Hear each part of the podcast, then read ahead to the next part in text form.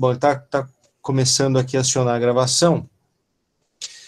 É, essa discussão sobre método de pesquisa, ela é importante porque ela mais ou menos baliza, né, o que as pessoas costumam é, fazer no mundo todo, né, mas a nossa área especificamente tem algumas é, características próprias, né, e mesmo é, mesmo sendo mesmo esse texto sendo um texto em psicologia social, quer dizer, é um, é um capítulo sobre método em psicologia social, né? É, eu acho que tem algumas é, discussões nesse texto aí que não estão muito boas, né? Ou que, digamos assim, não são tão completas, tá? Então, é, só para deixar registrado aqui na gravação. Então, o tema é, é método de pesquisa em psicologia social, eu passei para vocês um texto que é, é, um texto de metodologia do livro do Aronson, que é um, um dos manuais mais é, usados no mundo todo, né, para discutir é, psicologia social. É, mas tem algumas questões nesse, nessa discussão que eu acho que a gente precisaria fazer, né? E eu costumo apresentar, então, esse capítulo, e depois a gente parte para a crítica dele, e eu é, achei que valia a pena talvez fazer de uma outra forma é, esse ano, né? E para para que um estudante, que é o Vitor, que faz pesquisa de iniciação científica comigo, né?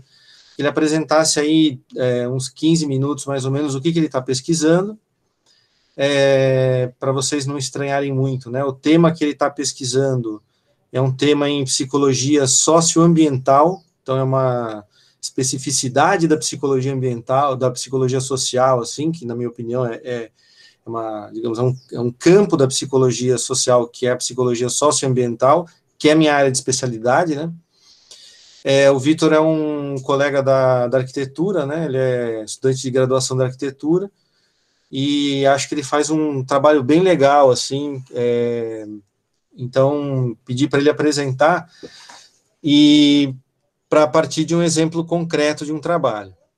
E pedir para que os dois estagiários da disciplina, né, os dois é, os, os, dois estudantes de pós-graduação aqui que estão colaborando com a disciplina, né, que são o Pablo e a Laís, né, falassem um pouco sobre é, o trabalho que eles é, fazem ou estão em vias de fazer, mais ou menos, na pós-graduação. Quer dizer, o que, que eles é, é, poderiam falar para a gente sobre as pesquisas deles na pós-graduação.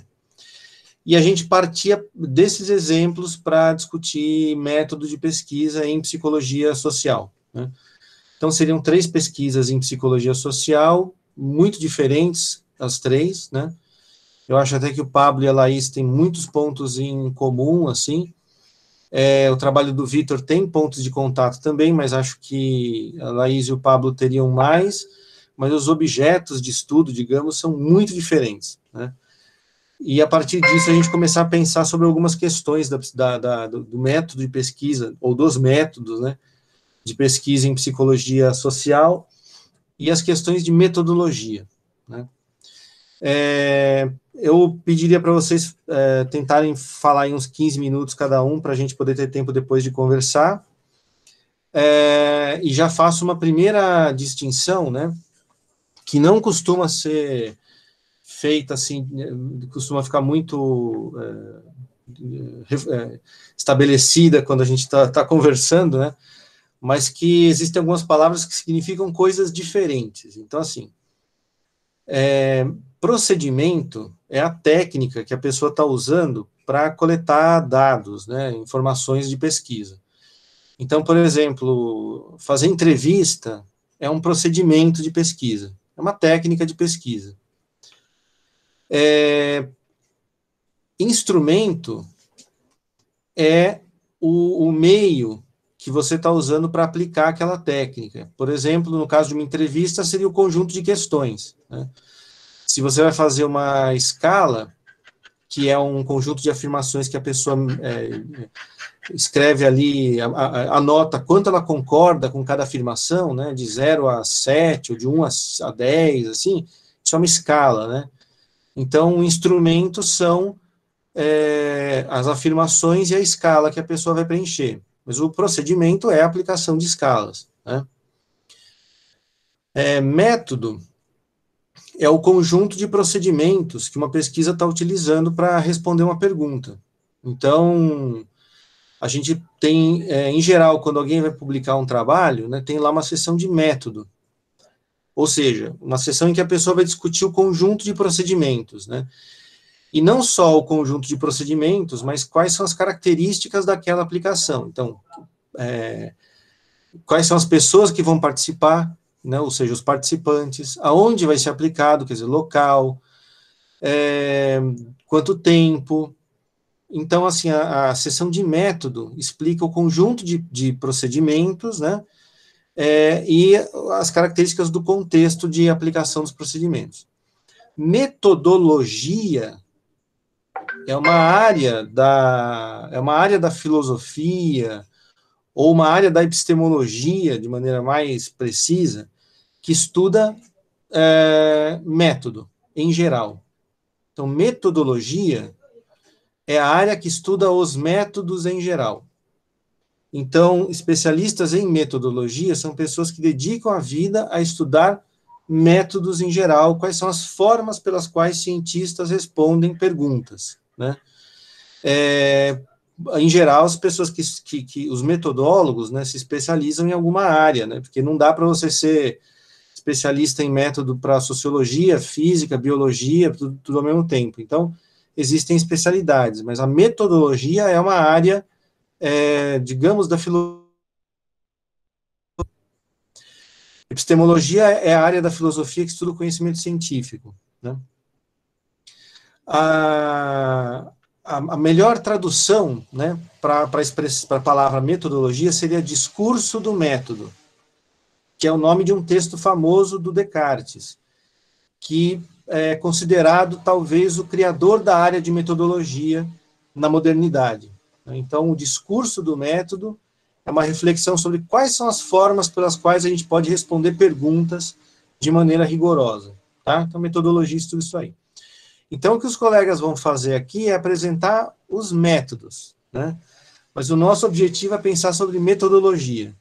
Seja, quais são as formas pelas quais a psicologia social pode responder perguntas e quais são as, as questões envolvidas com isso, tá? É, o Vitor é, eu vou começar apresentando brevemente ele, depois ele fala dele mesmo, né? O Vitor é um, um, então é um, um, colega da graduação da, da FAO, né? Ele está agora, não sei se ele está no quarto ano, quinto ano, né? Porque ele é um cara muito assim, é, com muita iniciativa, né? Tem uma. Dizem que, o, que o, um general do Churchill, na época da Segunda Guerra Mundial, é, foi questionado a respeito de como ele selecionava as pessoas para o exército, né? E o general disse assim: Olha, eu, eu é, avalio inteligência e iniciativa, né? Pessoas que têm muita inteligência e muita iniciativa eu ponho em posições de, de comando, né? Pessoas que têm muita inteligência e pouca iniciativa, eu ponho em posições burocráticas. Né? Pessoas que têm. Uh, assim, mais pessoas que têm muita iniciativa e pouca inteligência, eu não deixo nem entrar no exército porque são muito perigosas, né? É isso, né? Pessoa que tem muita iniciativa e pouca inteligência é um perigo. Né? Então, o Vitor é uma pessoa que tem muita iniciativa e muita inteligência.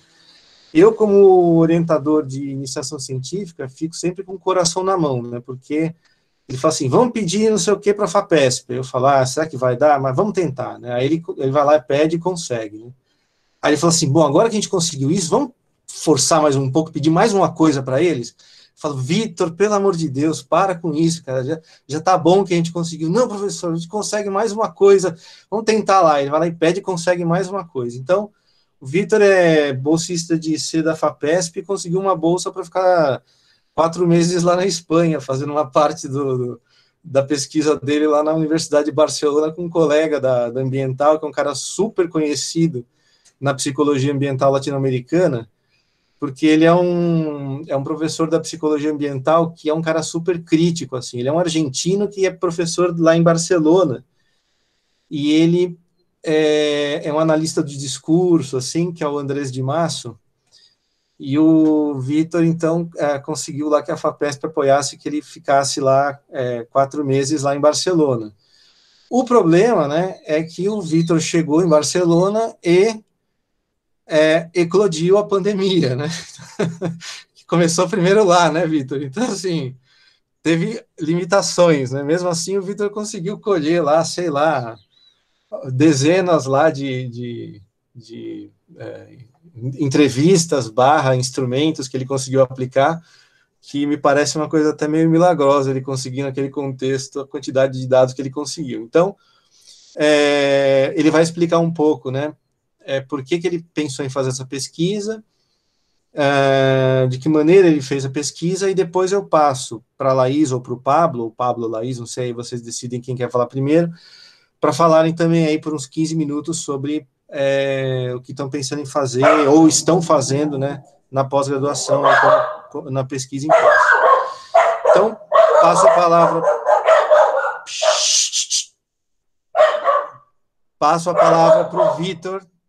É, Vitor, a palavra é sua. Seja bem-vindo aqui à, à disciplina de construção do objeto da psicologia social.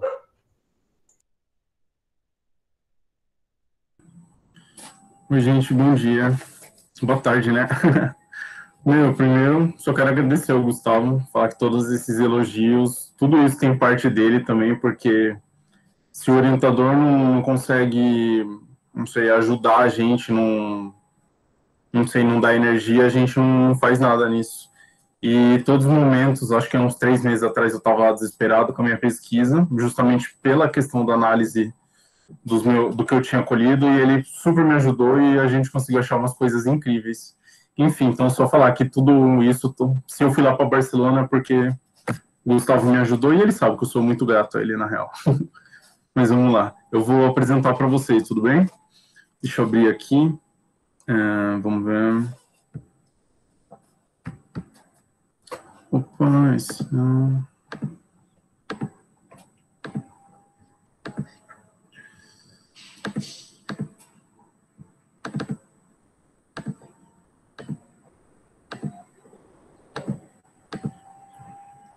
Vamos lá. Você só confirmam para mim se vocês conseguem ver? Sim. Dá para ah, ver bem. Obrigado.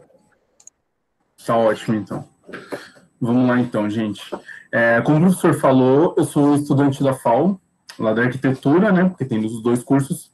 E há uns anos atrás eu comecei a pensar sobre umas coisas que a gente aprendia na FAO. Porque quando a gente vai estudar o espaço na FAO, é, a gente não se atém tanto à questão de, da psicologia em si. E isso tá normal, porque a gente é estudante de arquitetura mesmo. Mas tinha muitas coisas que eu ficava em dúvida, né? Então, por exemplo, quando a gente ia projetar uma casa, né, um edifício residencial, muitas das minhas dúvidas eram sobre como aquilo influía na vida das pessoas. E eu tinha uma imagem, acho que muito direta, sobre como o espaço vai determinar, talvez, o modo como a pessoa vai agir, vai se sentir assim, que foi uma coisa que eu fui me desconstruindo ao longo do, da minha pesquisa com o Gustavo. Então, acho que foi isso que me motivou a ir para essa parte da, da psicologia ambiental, né? E eu comecei a fazer as leituras a partir dos textos que ele me deu, ele foi me introduzindo no, na psicologia ambiental mesmo e consegui entender um pouco melhor, né? Esse fluxo de ideias que se dá entre o espaço e as pessoas, né? E as pessoas modificando espaço também, enfim. E eu comecei essa pesquisa a partir de uma das leituras, que foi de um texto da Zumira Bonfim, no qual ela faz uma análise da cidade, né? Então eu vou apresentar isso um pouquinho para vocês, focando no metro, porque é, é justamente a aula de vocês. E eu vou colocar um pouco do que eu penso que seria uma palavra muito interessante para pesquisa também, que é processo. Eu acho que a gente aprende bastante a ideia de processo em arquitetura, né? Não sei, como como você começa a projetar? É, não tem um jeito certo, assim como na pesquisa. Você, às vezes você começa pelo material, às vezes consegue, com, vai pelo espaço, pelo dinheiro. Enfim, é muito difícil. Então, acho que a ideia de processo é muito rica para a gente entender a pesquisa e me ajudou bastante na minha, né? Então, vamos lá. Cidade e Afetividade. Esse é o livro da Zumira Bonfim. Nesse livro, ela descreve um instrumento que ela cria para análise das cidades. Ou seja, ela faz um instrumento que contém um questionário e uma parte de desenho mesmo, onde os entrevistados de uma cidade precisam desenhar e responder algumas perguntas sobre a cidade, e esse dado colhido é analisado para que consiga para que se consiga obter os, é, os mapas afetivos, né? Ou seja, a imagem que as pessoas têm da cidade. E a partir dessa leitura e de diversos textos que, que me influenciaram bastante, como o da Milligan, por exemplo, é, do Prochensky, é, eu elaborei um projeto de pesquisa onde a ideia dele é adaptar um instrumento de apreensão dos afetos, dos MIRA, para a escala da arquitetura. Ou seja, desenvolver um instrumento onde a gente consegue aplicar nos usuários, ou seja, nas pessoas que utilizam esse, esse espaço, para a gente conseguir entender um pouco melhor como se dá essa, esses afetos que as pessoas sentem pelo espaço e quando elas estão no espaço, né? E nisso é importante a gente lembrar que a gente passa 87% de nossas vidas, né, dentro de, de algum edifício. Então, a gente precisa pensar como que esse espaço vai proporcionar para a gente melhores sensações, vai proporcionar para a gente situações onde a gente vai conseguir desenvolver melhores afetos. Então, eu acho que essa adaptação para a escala do edifício é total necessária num contexto urbano que a gente vive, né, e contemporâneo em si. É, então, um, o outro objetivo, que seria o objetivo secundário, seria criar categorias de análise afetiva do edifício. Vamos lá. É, eu, como eu fiz uma adaptação do instrumento da Bonfim, da Bonfim eu comecei por um pré-teste que ela faz. Nesse pré-teste, o objetivo dele é justamente balizar o que o instrumento final terá. Ou seja, é, esse instrumento exploratório, como ela chama, contém uma parte de desenho e de perguntas, onde ela convida pessoas de São Paulo e de Barcelona, porque é uma pesquisa de doutorado dela, ela vai para Barcelona também pesquisar, e ela convida as pessoas a desenharem e responderem algumas perguntas sobre a cidade. E é justamente isso que eu faço para minha pesquisa. Para começar, antes mesmo de, de começar a pesquisa efetivamente pela FAPESP, a gente fez essa aplicação e colheu umas coisas super interessantes sobre como as pessoas diziam umas coisas e representavam outras, sobre como as pessoas representavam umas coisas e não tinha nada a ver com o que ela escreveu. E a partir disso, a partir desse instrumento exploratório, que eu acho que é super interessante para qualquer pesquisa, a gente começou a moldar melhor o nosso objeto, né? O que a gente ia pesquisar ao longo desse, desses anos, porque a gente já está bastante tempo nisso. Então, vamos lá, a gente fez uma, esse instrumento exploratório, que foi aplicado primeiro em 20 pessoas, antes de começar a pesquisa, e como a gente viu esses resultados, essas tendências, a gente já criou a partir disso algumas hipóteses, e isso resultou na nossa pesquisa oficial, que, é, que contém essa amostra, que eu coloco aqui, que são de 60 pessoas, 60 pessoas quais eu entrevistei aqui em São Paulo, e mais 60 pessoas em Barcelona, que foi mais recentemente, né, o meu estudo. E como o objetivo era entender como as pessoas se relacionam com o espaço edificado no geral, eu fiz uma pequena diversificação dos espaços. Então, por exemplo, em vez de fazer uma pesquisa com todos vocês e perguntar para vocês o que vocês pensam sobre o Instituto de Psicologia, eu divido um terço para responder sobre a sua própria casa, ou seja, aquele lugar de afeto, aquele lugar que vocês da psicologia sabem muito mais do que eu sobre o que representa enquanto do ponto de vista psicológico para a pessoa. Um centro cultural, que é um espaço coletivo, público e ao mesmo tempo onde as pessoas desenvolvem arte, é, conhecem pessoas, veem outras pessoas. E a estação de metrô, que é o oposto disso. É um lugar público também, mas um lugar que não tem relações sociais, né? Que é um lugar que vai ser descrito por Marco G como um não lugar que essa definição de um lugar que não estabelece relações históricas, relacionais, sociais com as pessoas que estão nele.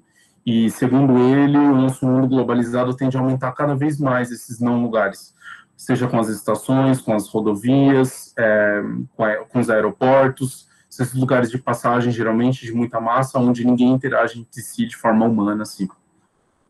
E para fazer essa minha pesquisa, eu utilizei dois, dois tipos de análise, né, a partir dos dados colhidos.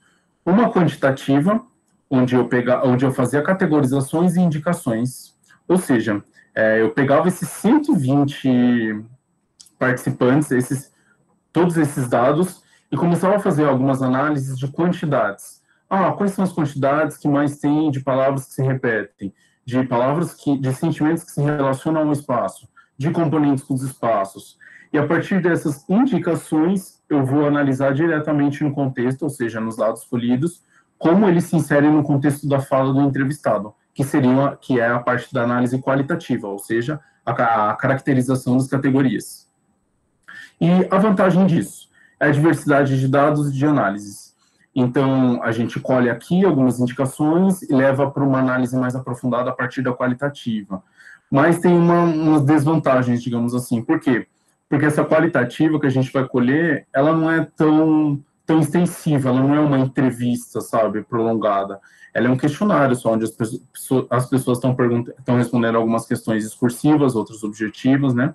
Então, ela tem essa desvantagem. E ela também não é quantitativa por conta do baixo número, né? Então, se eu não consigo falar que a minha pesquisa estuda os espaços é, de São Paulo e de Barcelona especificamente, porque ela tem só 120 participantes. Então, não é uma amostra que consegue representar o, o continente, né? É, então, essa é a desvantagem dela, mas para o meu objetivo de pesquisa, eu acho que tá tudo bem. A gente vai teve alguns problemas com isso, teve alguns momentos de crise, mas a gente conseguiu chegar nos resultados bem legais. Então aqui ao lado, por exemplo, a gente consegue ver um, uma das, das minhas análises, né, que com esse número 3. Porque o que eu fazia aqui, aqui é, eu já tinha todos os sentimentos que as pessoas escreviam quando eu perguntava para elas. Que sentimento o Centro Cultural São Paulo traz para você? Então, eu pego essas 120 pessoas que estão fazendo isso aqui em São Paulo, separo todos os sentimentos e vou recolhendo eles em categorias para entender melhor como que eles se como que eles estão para conseguir fazer essas categorizações. E eu faço isso em Barcelona. Eu vou perguntar que, é, que sentimentos estão atrelados ao Centro Cívico La Sedeta, que foi o local onde eu apliquei. E faço isso para as casas, faço isso para as estações de metrô. E eu também faço uma categorização dos elementos. Ou seja, eu vou perguntar para eles que objetos, que elementos desse lugar se relacionam a esses sentimentos que você acabou de me descrever. Então, se eu peço para uma pessoa desenhar a casa dela, ela fala que ela sente paz, alegria, que ela sente saudade da família, que ela pensa no irmão. Depois eu pergunto para ela que elementos desse desenho representam isso. E ela vai dar lá os elementos. Isso vai desde cama até o cachorro, até uma árvore, uma mesa, um quadro, enfim. E eu comecei a fazer essas categorizações, do qual eu fui esquematizar mais é, agora, né, no final da pesquisa, e eu vou mostrar para elas um pouquinho depois para vocês. Mas acho que seria legal falar também que esse processo que eu estou tomando, que vem por aquela parte primeira do experimento exploratório, que vai me dar intuições, que vai me dar ideias sobre como proceder na minha pesquisa oficial, foi super importante. Assim como a minha pesquisa em São Paulo foi super importante para a minha pesquisa em Barcelona. Porque quando eu apliquei aqui, também surgiram dificuldades, surgiram outros problemas, e quando eu apliquei lá, eu já procurei quitar isso. Então, acho que é algo muito interessante quando a gente vai fazendo essas, essas finalizações sucessivas, né? Ou seja, a gente faz uma aplicação, se aplica em dois amigos seus. Você já começa a ver uns problemas. E daí você aplica num número maior, vê tantos, e vai lapidando, digamos assim, o seu instrumento para você conseguir ter uma coisa que vai ter os dados que você quer. E eu acho que Barcelona foi o que a gente mais conseguiu, justamente foi o último, depois de toda essa, essa série de, de investidas né, sobre como pesquisar. Então vamos lá. É, esse é um desenho de uma pessoa que desenhou a, a casa dela em Barcelona. Eu pedi para ela, desenhe como quiser a sua casa. E depois fiz uma série de perguntas para elas, que eu vou descrevendo por meio de alguns desenhos aqui. E vamos lá, essa pessoa desenhou a casa dela e uma árvore ao lado. Uma das perguntas do questionário era: é, existem pessoas no seu desenho? Por quê? Porque eu estava interessado em saber, a partir do pré-teste que eu tinha feito em São Paulo, se as pessoas que desenham pessoas é, não têm uma proximidade efetiva com, com o lugar, que era uma coisa que eu estava conseguindo identificar aqui em São Paulo. E ela falou que não, tem pessoas. E eu perguntei, tá, mas eu olhei, não sei, vocês conseguem ver esse desenho, né, gente? A mim, me parece que tem uma casa e uma árvore. E eu perguntei para a pessoa, era uma senhora, né? Acho que ela tinha uns 70 e tantos anos, ela não falou. Ah, tem, mas elas estão dentro da casa. Falei, ok, muito que bem, gente. Mas é isso, assim, quando a gente trata da, da subjetividade, de, dos afetos, as coisas não são preto no branco, não é uma relação direta. Então, esse, nesse primeiro momento, vocês começam a ver, vocês começam a ver como que uma pessoa vai representar, não é o que ela quer dizer, não é o que ela sente, não significa que porque ela não, não representou pessoas, ela não tenha nenhum afeto por elas. Tem uma outra relação que as pessoas tentam sintetizar o espaço através de algumas, através de alguns signos que vão mostrar o, sentimento que elas têm. Então, vamos lá. Esse daqui é o segundo exemplo onde uma, eu pedi para uma pessoa desenhar o Centro Cultural São Paulo e ela me desenha isso. Uma das outras perguntas do meu questionário era: você tem proximidade afetiva, é, caso você tenha desenhado pessoas, né? Você tem proximidade afetiva com elas? E 75% das pessoas falam que não conhecem ou não têm proximidade afetiva com as pessoas que desenharam.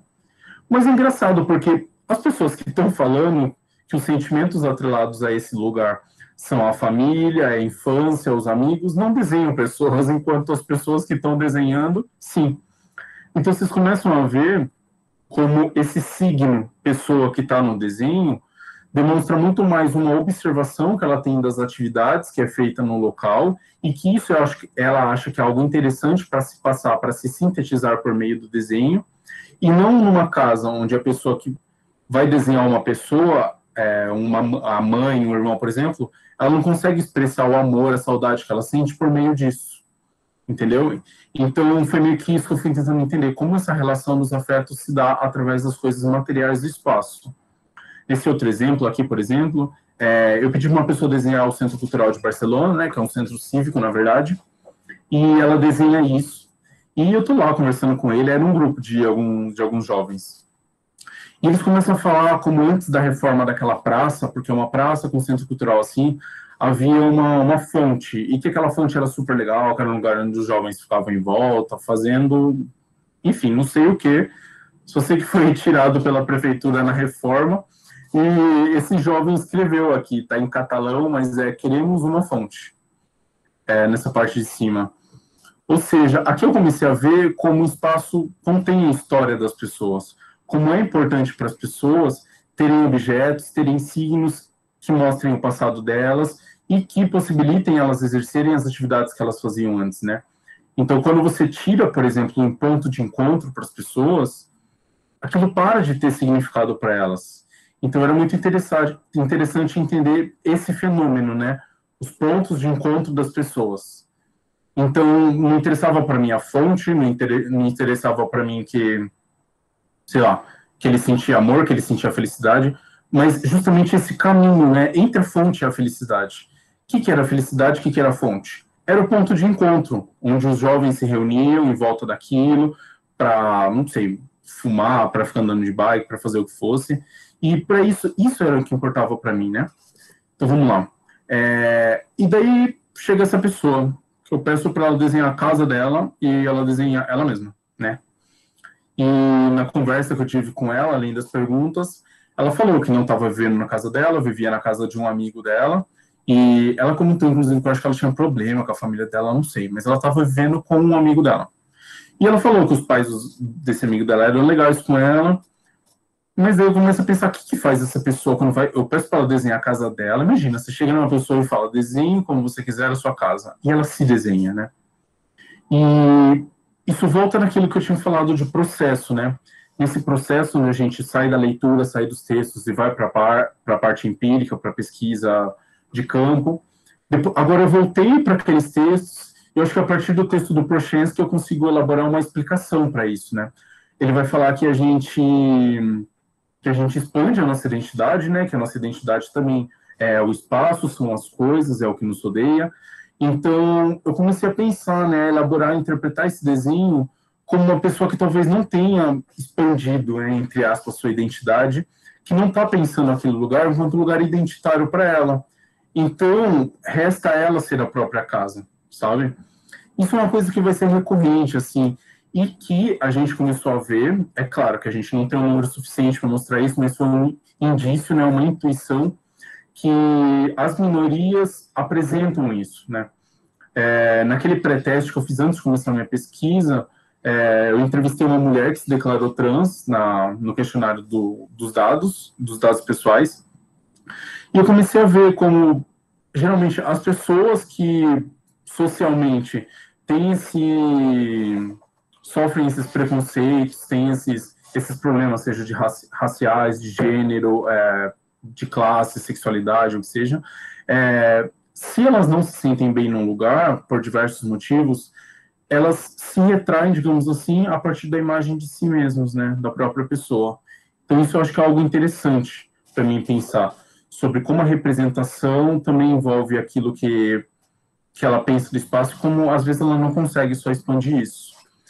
Essa pessoa, por exemplo, foi desenhar uma, a estação de metrô e não sei, talvez nem seja um caso dela se enquadrar num desses dessas classificações que eu coloquei, né, de uma minoria social, mas a estação de metrô é aquele não lugar, é um lugar onde você não estabelece relações afetivas com as pessoas, é um lugar de passagem, é um lugar onde você só está ali porque você precisa chegar em outro lugar, né?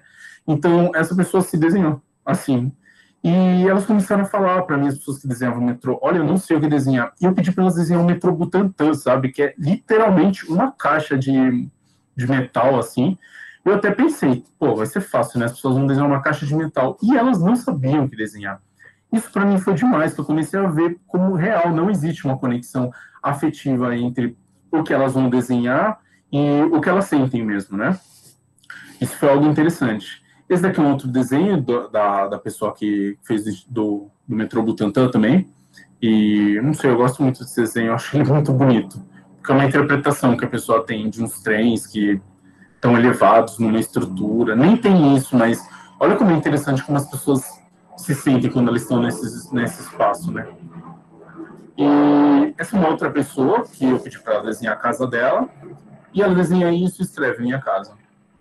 E na hora que eu vou perguntar para ela que elemento da sua casa representa os seus afetos, porque ele tinha falado da ah, minha família, eu, eu, sinto alegria, muita tranquilidade quando eu estou lá.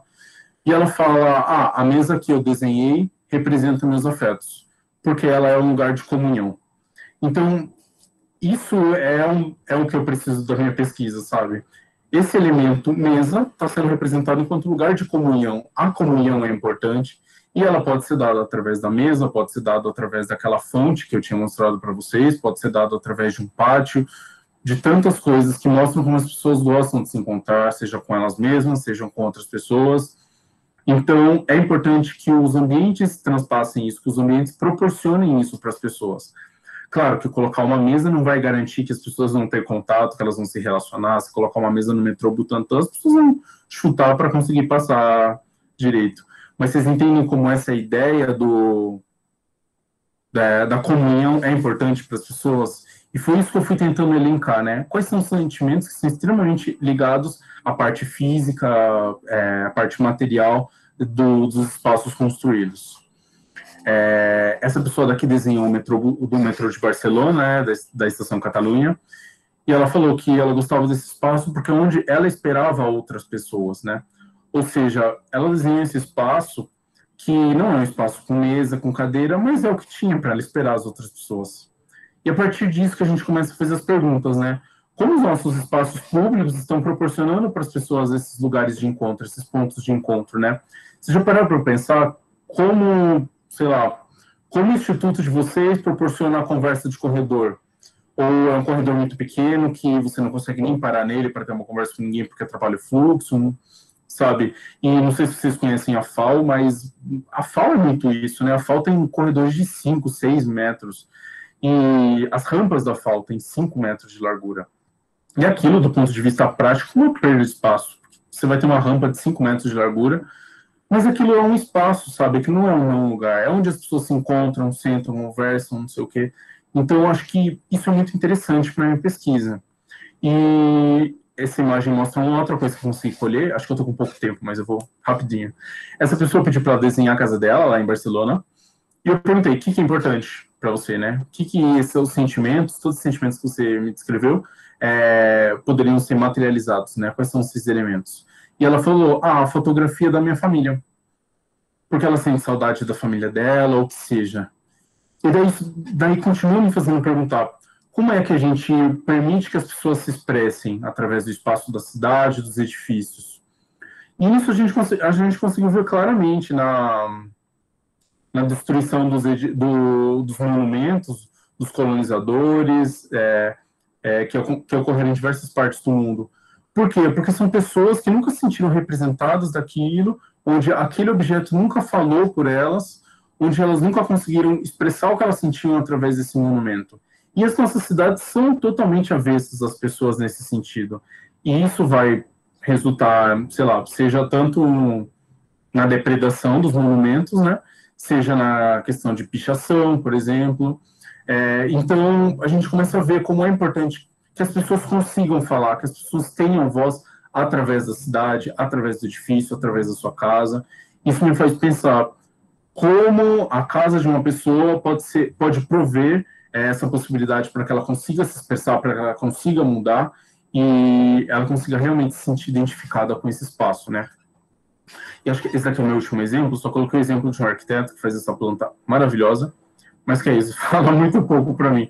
Acho que meus amigos arquitetos mais me atrapalharam do que me ajudaram, porque é um desenho muito técnico, né, onde ele apresenta paredes, é, espaços, né, os ambientes, mobiliário característico e aberturas. É isso.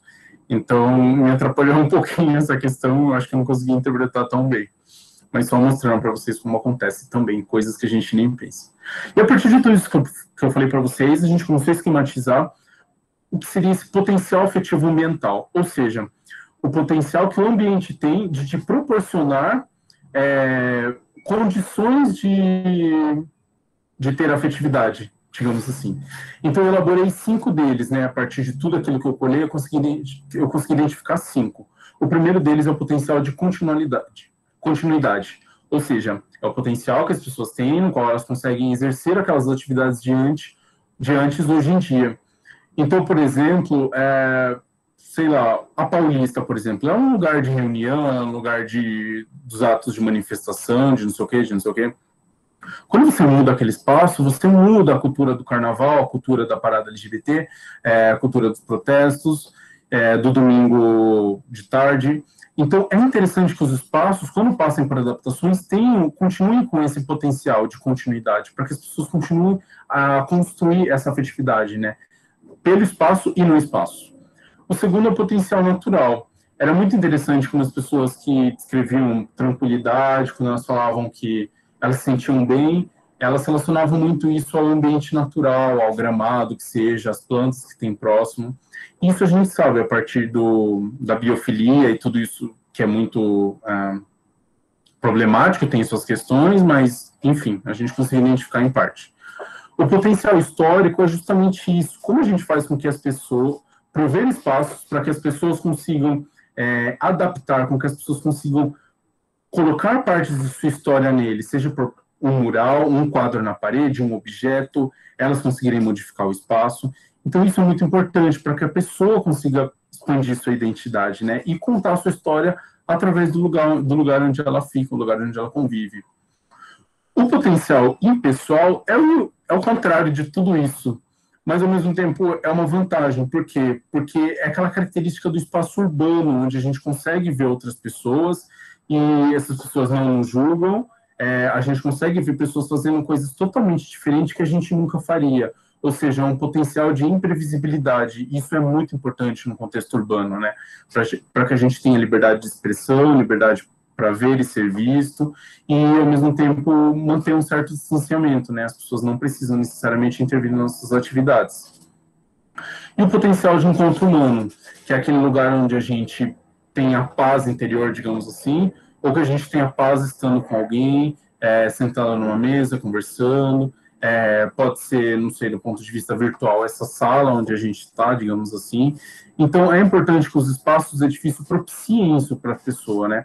Para que elas consigam ter esses, essas vivências e se relacionar melhor com o espaço, né? Porque, afinal, é para isso que o espaço serve para as pessoas, né?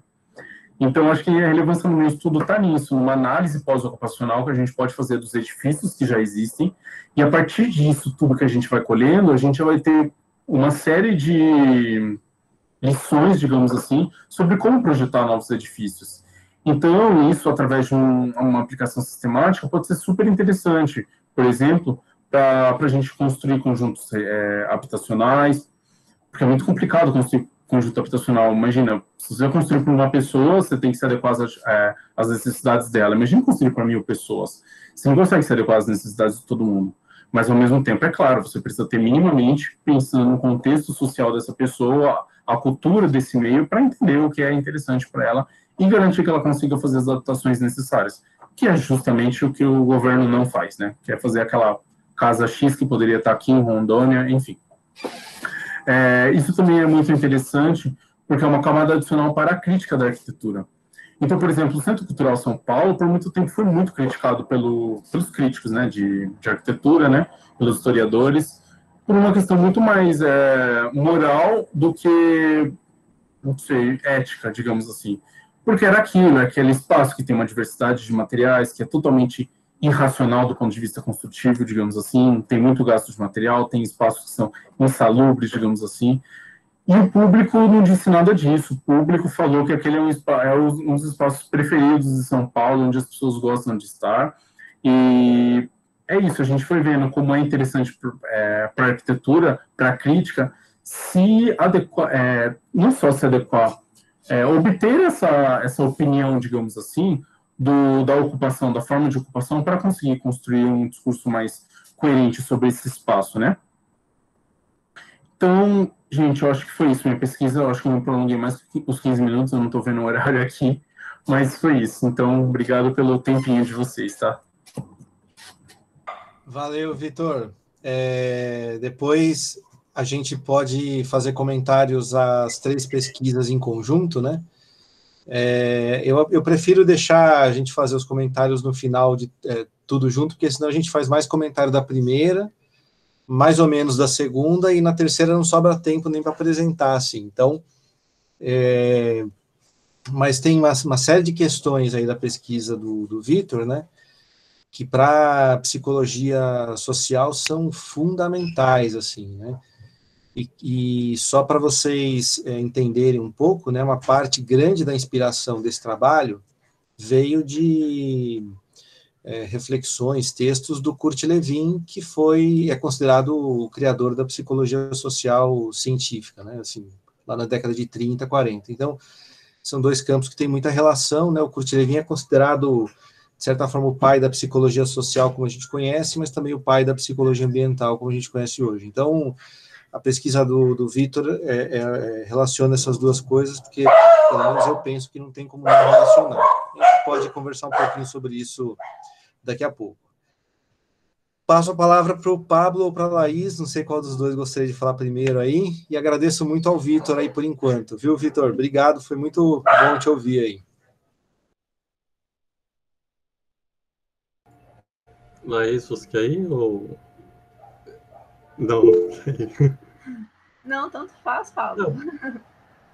Ah, eu posso começar, assim. Eu, para mim também tanto faz, eu acho que prefiro até já ir de uma vez, para não ficar segurando a ansiedade também. Bom, uh, eu não fiz nenhuma apresentação, tá? Eu vou improvisar total aqui, com base no que eu conversei com o Gustavo na semana passada, que eu conversei com a Aline que está aí na sala também, amiga, obrigado. E, e acho que é isso. Bom, a minha pesquisa, acho que primeiro, conversei isso com o Gustavo, né? Seria interessante apresentar o que, era a ideia original da minha pesquisa de doutorado.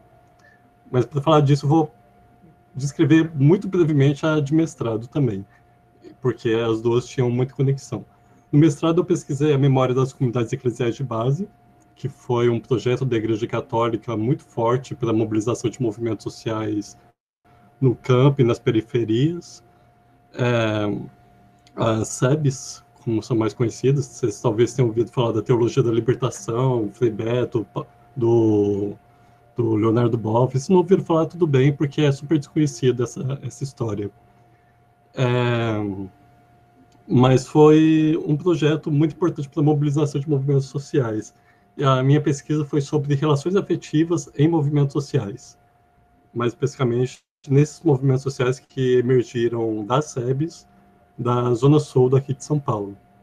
Então, para isso, eu entrevistei é, duas mulheres que participaram das SEBs e recolhi depoimentos de outras mulheres também participaram, que, que falaram sobre é, eventos públicos de memória, né, em mesas que foram feitas. Foram feitas umas cinco mesas ao longo da minha pesquisa.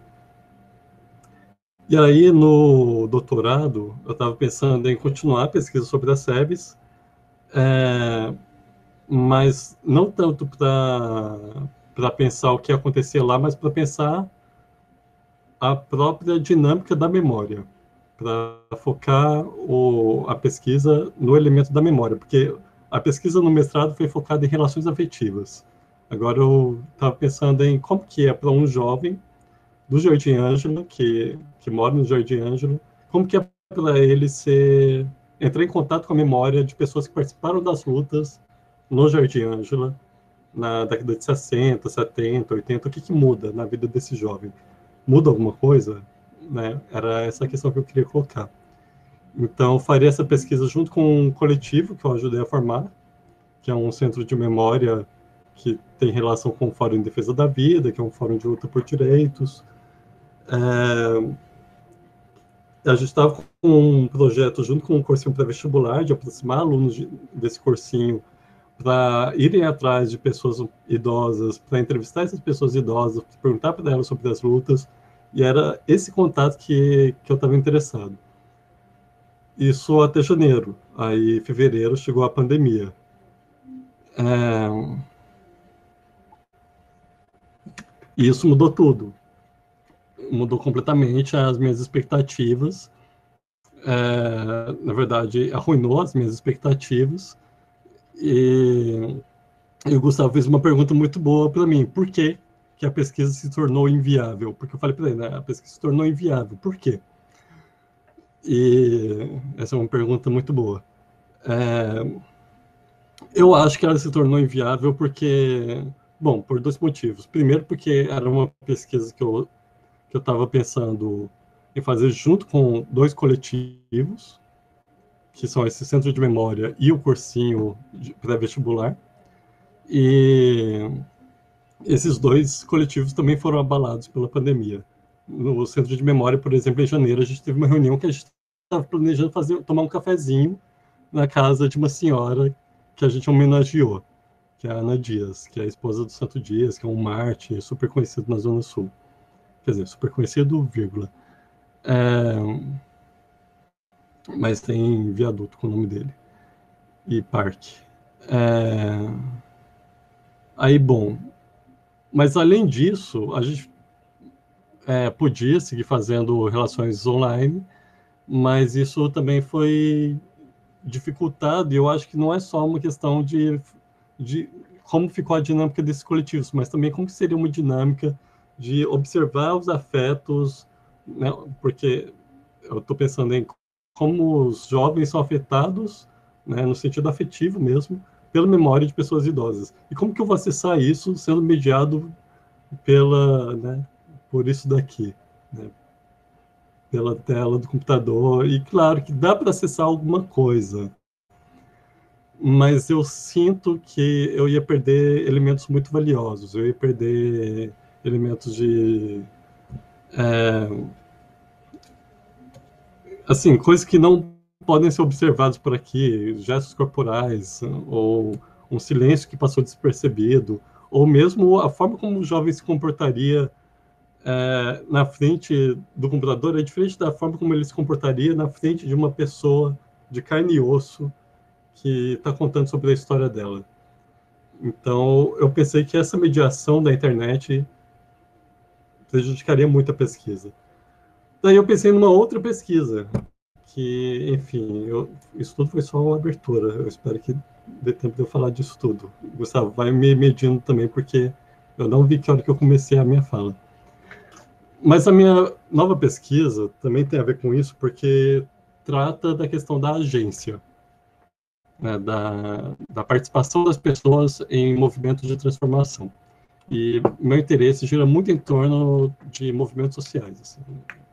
É meu interesse é, de pesquisa, né?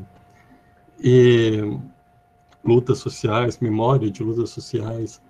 Então, eu resolvi fazer uma pesquisa que eu pudesse me concentrar mais em mim mesmo e em revisão bibliográfica, mas que eu não sinto que seria suficiente só uma revisão bibliográfica. Pensei fazer uma pesquisa sobre o conceito de fatalismo no Martin Baró, que não sei se vocês ouviram falar, um psicólogo social muito importante na América Latina.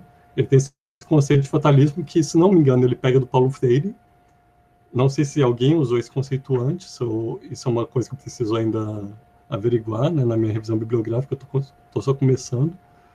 É, mas eu pensei em não só fazer essa revisão, mas também fazer a aplicação de questionários de escala, com perguntas abertas. O que eu pensei? Fazer, fazer afirmações e, e pedir para a pessoa, perguntar para a pessoa em que nível que ela concorda com essas afirmações. Por exemplo, eu deixo algumas aqui anotadas na minha colinha. O destino de todas as pessoas está escrito por Deus. É, você concorda muito? Concordo totalmente, concordo em partes, não sabe, discorda em partes ou discorda totalmente. O destino de todas as pessoas está escrito por Deus. Isso é uma descrição que o Martin Baró dá sobre as ideias do fatalismo, né? uma das ideias que sustentam o fatalismo. Outra, uma pessoa comum não pode mudar o seu próprio destino. Uma pessoa comum pode mudar o seu próprio destino, mas ninguém pode mudar o destino da sociedade. E outra, é inútil se revoltar contra as estruturas da sociedade. Então, afirmações desse tipo, algumas que eu peguei do Martin Baró, outras que eu já fiz uma formulação assim, é, por exemplo, essa coisa das estruturas da sociedade, que é uma hipótese que eu quero levantar. O Martin Baró ele coloca o fatalismo como uma coisa muito da religião, da crença em Deus, de Deus, um Deus alheio e distante que que decidiu deixando da sociedade e nada pode ser feito em relação a ele. Eu, eu conversei no Uber com uma evangélica esses dias e isso foi importante, foi interessante, isso me deu um pouco de linha assim na minha pesquisa. Eu, ela estava falando sobre, a gente estava falando sobre a pandemia, ela dando aquela justificativa é, de que todo mundo vai morrer um dia, não tão grosseiramente, não tão duramente assim, mas ela estava dizendo basicamente isso de uma forma mais amena, é, e que, portanto, indiferente, deixando as pessoas que, que morrem por Covid, porque todo mundo vai morrer. E eu perguntei para ela, mas você acha que o deixando de todo mundo está escrito por Deus? É, fiz essa pergunta para ela, né? Ela falou, bom, acho que não, porque todo mundo, porque como diz na Bíblia, é, honrai teu pai e tua mãe e prolongarão seus dias sobre a terra. Então, se você for bondoso com, com a sua família, você pode viver mais. Ah, tá. Então, isso formulou uma hipótese para mim, que o fatalismo não diz tanto respeito a Deus, diz respeito às estruturas sociais, porque você pode mudar o seu próprio destino como pessoa, mas você não pode mudar o destino da sociedade. Então, essa hipótese que eu quero levantar, assim. E para levantar essa hipótese, é, uma parte é a revisão bibliográfica, eu vou entrar em, na discussão sobre o, o neoliberalismo, sobre é, o Estado como única forma legítima de, de governança, de política, né, de fazer político. Mas também quero é, ir transformando essas afirmações que eu faço na escala, que eu faço no questionário, aliás, duas coisas. Primeiro, pedir a justificativa das pessoas. Tá, então você concorda totalmente que é inútil se revoltar contra as estruturas da sociedade. Por quê? Fazer justificativas abertas para as pessoas e a partir disso também e buscando talvez axiomas para usar aqui palavras do, do professor, talvez buscar algumas afirmações mais é, que podem ser assim inegáveis para a população em geral. Coisas estão tão firmadas no senso comum que, que não vai ter meio termo, que a pessoa vai concordar totalmente ou discordar totalmente. Não sei se isso é possível, talvez é, não totalmente, mas eu acho que dá para chegar perto disso, né? e caminhando em direção a isso. E eu quero colocar essas pessoas em xeque. Essa também é uma questão importante para mim, porque eu quero que as pessoas, ao concordar totalmente com uma questão e discordar totalmente de outra questão, elas ou concordar com duas questões que parecem se contradizer, elas mesmas olhem para dentro de si e falam, não, mas espera aí. E isso pode aparecer na forma de um silêncio, sabe? Na forma de um constrangimento. Eu quero observar isso. É, e por quê?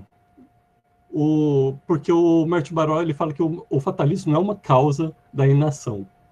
Não é o que, não é como se a gente tivesse na estrutura psíquica do, do povo uma, uma atitude fatalista irredutível. Né? Não, ele diz que, isso, que, na verdade, fatalismo é uma forma de se justificar. É uma forma de justificar a sua própria inação. É... E se é uma forma de justificar, quando essa justificativa cai por terra, o que acontece? Essa é a minha questão. Então é isso. É, escalas com perguntas em aberto, justificativas, é, transformando essas perguntas, essas afirmações do questionário de escala, para tentar pôr as pessoas em xeque. Parece é, um pouco sádico falando isso. É, e depois é, mandar todo mundo para terapia, ou seja, a ideia é aumentar o mercado dos psicólogos e psicólogas do, do, da cidade de São Paulo, né? Exatamente, está no objetivo central do meu projeto, tá esse. Pablo, muito obrigado. O Pablo é, tem um trabalho assim de militância há muito tempo ali na zona sul de São Paulo, né, no Jardim Ângela, assim.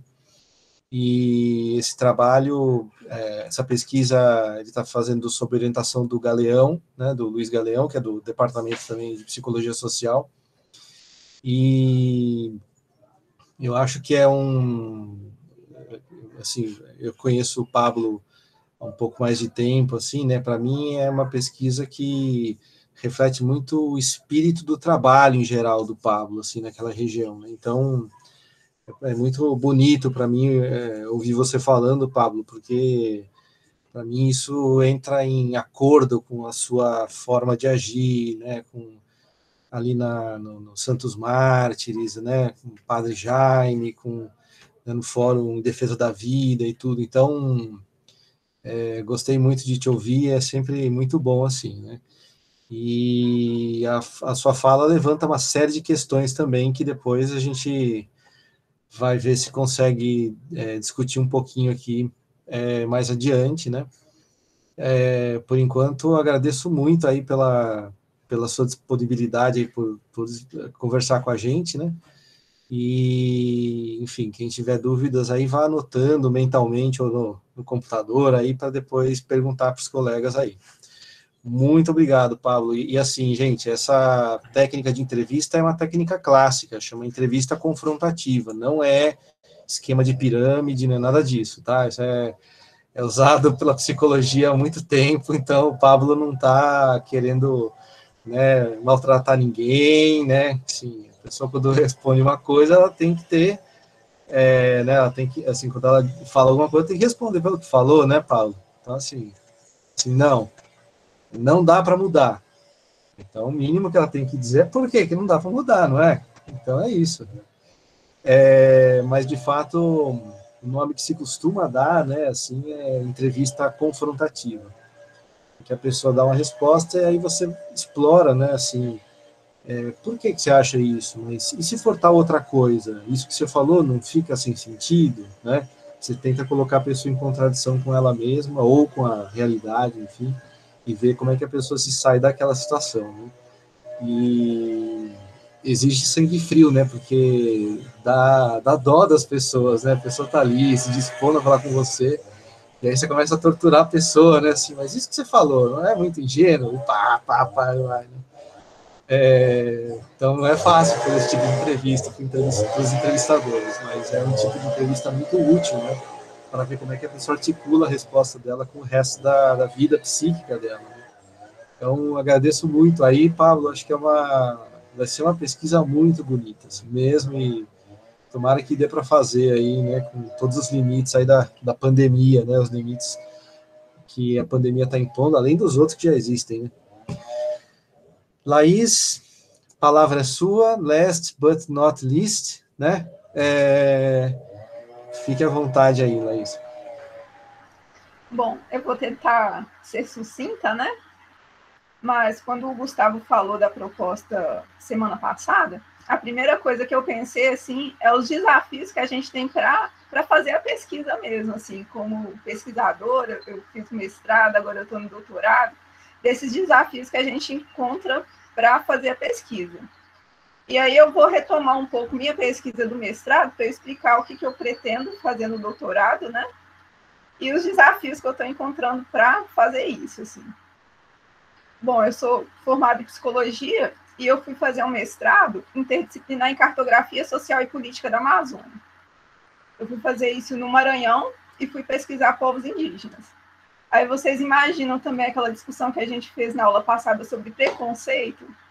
Era justamente o que eu tinha em relação ao meu campo de pesquisa, porque assim, eu tinha o objetivo de pesquisar a violência de Estado decorrente da criação de áreas de preservação ambiental sobre territórios tradicionais. E aí eu estava discutindo isso, né, com, com os projetos que eu participava aqui em Minas Gerais. E aí, como eu ia propor para o Maranhão, eu pensei no locus de pesquisa lá. Então, eu selecionei uma unidade de conservação que foi criada é, num território é, que era ocupado por três etnias. E assim, você pesquisa na internet, você vê os estudos que já tem sobre a região e você constrói seu projeto de pesquisa. Eu tinha delineado o projeto para ir, para fazer entrevistas é, com, as, com os indígenas né, que viviam naquela região e tudo, para saber como que foi a criação daquela reserva, é, se eles foram consultados, se não foram, o que, que tinha gerado de impacto, de efeito na comunidade, né, como que tinha sido. Quando eu cheguei lá, a primeira coisa que eu me deparo, gente, Amazônia, conflito ambiental, eles tinham acabado de assassinar a liderança indígena. Os conflitos estavam super acirrados na região, assim, era perigoso, estava sendo perigoso para eles, eles estavam sendo ameaçados. E como é que você vai para uma área dessa?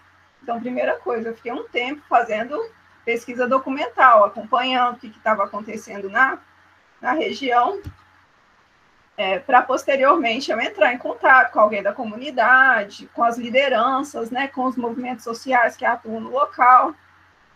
Aí eu tive a brilhante ideia de ir no centro de saúde, porque as aldeias todas ficaram ficavam na zona rural, né, nesses, nesse caso específico, eu tive a brilhante ideia de ir no centro de saúde para conversar, que ficava numa cidade, né, para conversar com os indígenas que viviam na área. Eles não falavam português. eu fiquei com aquela cara de pesquisadora assim, nossa, como eu fui burra, né? E aí depois eu fui me aproximando mais da, dos outros, do grupo, né? E aí eu consegui identificar que as lideranças falavam português e que faziam essa essa interlocução, elas participavam de vários espaços de debate e elas que é, é, faziam essa dinâmica, né?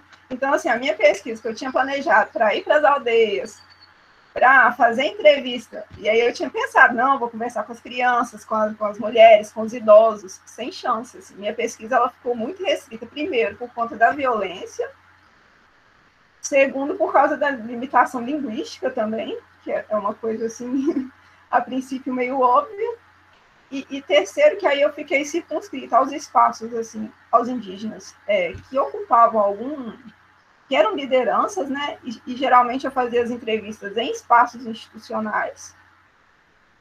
E, e isso limitou completamente a minha. Não limitou, mas delimitou o meu objeto de estudo. A partir daí, eu construí uma outra pesquisa a partir dessas informações. Assim, na época foi meio frustrante, mas a partir de, dessas, desses elementos, eu construí uma outra, um outro objeto de estudo, eu problematizei outras questões. Bom, isso foi a experiência 1.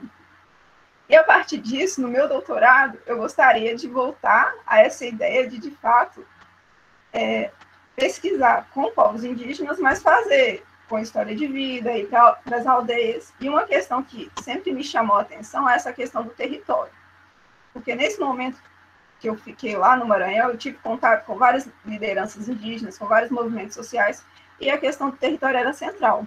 Por mais que vários povos, é, cada etnia é, tivesse uma noção de diferente de território, concebesse tipo, o território de diferentes maneiras, ele ainda era um, um elemento muito central, assim, para você pensar educação, saúde, para pensar a vida, a organização social daquelas pessoas. E aí eu queria pesquisar como que essas intervenções, e aí eu já não ia fazer só do Estado, mas também do mercado, quando elas incidem sobre os territórios indígenas, como isso causa não só violação de direito, mas sofrimento social, um sofrimento para a comunidade. E aí eu queria trabalhar com essa categoria, né, sofrimento social, para pensar nessas ações que destroem território, que é, restringem o território, como que isso causa sofrimento social nas comunidades indígenas. E aí eu sou de Minas Gerais, o que, que tinha acontecido na época? É, o rompimento da barragem de Mariana, que foi em 2015, e esse rompimento de barragem, ele contaminou o Rio Doce.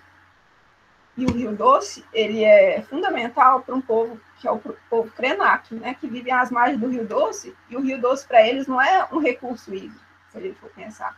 É um elemento sagrado daquele povo, assim, que estrutura várias é, várias questões da organização social para eles era o, o Rio Doce, né?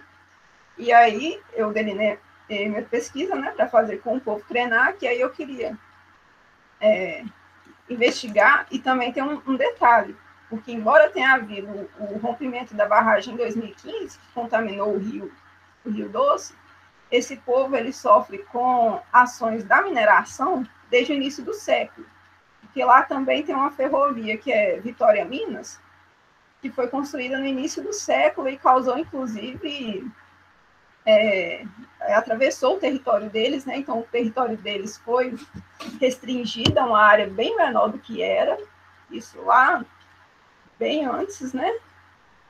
Teve também, eles criaram o presídio Krenak em parte, é, foi no contexto da ditadura militar, mas era um, um instrumento da ditadura para punir os indígenas é, que contestavam, né, que estavam reivindicando seus direitos naquela época e isso ficou dentro do território Krenak, então eles sofreram essa violência também. Então, como eu queria pegar essa violência que incide nessa região há séculos, eu queria trabalhar com a noção de, com, a, com a técnica né, de história de vida.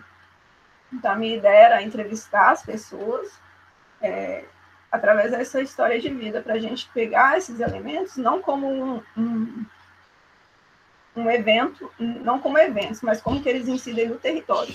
Como que a criação do presídio Krenak ou a, a contaminação do Rio Doce, como que isso mudou a dinâmica daquela comunidade e como que isso produz sofrimento, como que isso gera sofrimento, essas alterações no incidem diretamente sobre o território, né? Até aí tudo bem. Nesse contexto, rompeu outra barragem de de rejeitos aqui em Minas Gerais, que foi a de Brumadinho, e aí sim isso causou uma mudança assim no contexto todo, porque Minas Gerais é cheio de barragem. Quando teve esse segundo rompimento, que foi em 2000 e... Isso, meu projeto eu propus ele em 2018 para ingressar no doutorado em 2019. No início de 2019 rompeu essa outra barragem. E aí, assim, mudou o contexto todo de novo também, porque as questões ficaram muito mais acirradas. É, aí a opinião pública acho que ficou muito mais sensibilizada. A Vale, que é a empresa responsável né, por esses dois, não desastres, mas crimes né, ambientais, ela começou a intervir.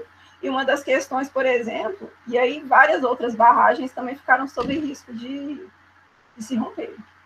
Então, isso, pesquisadores, e aí de universidades, da Vale, de empresas privadas, psicólogos contratados para estar tá atuando junto a essas comunidades contratadas pela Vale.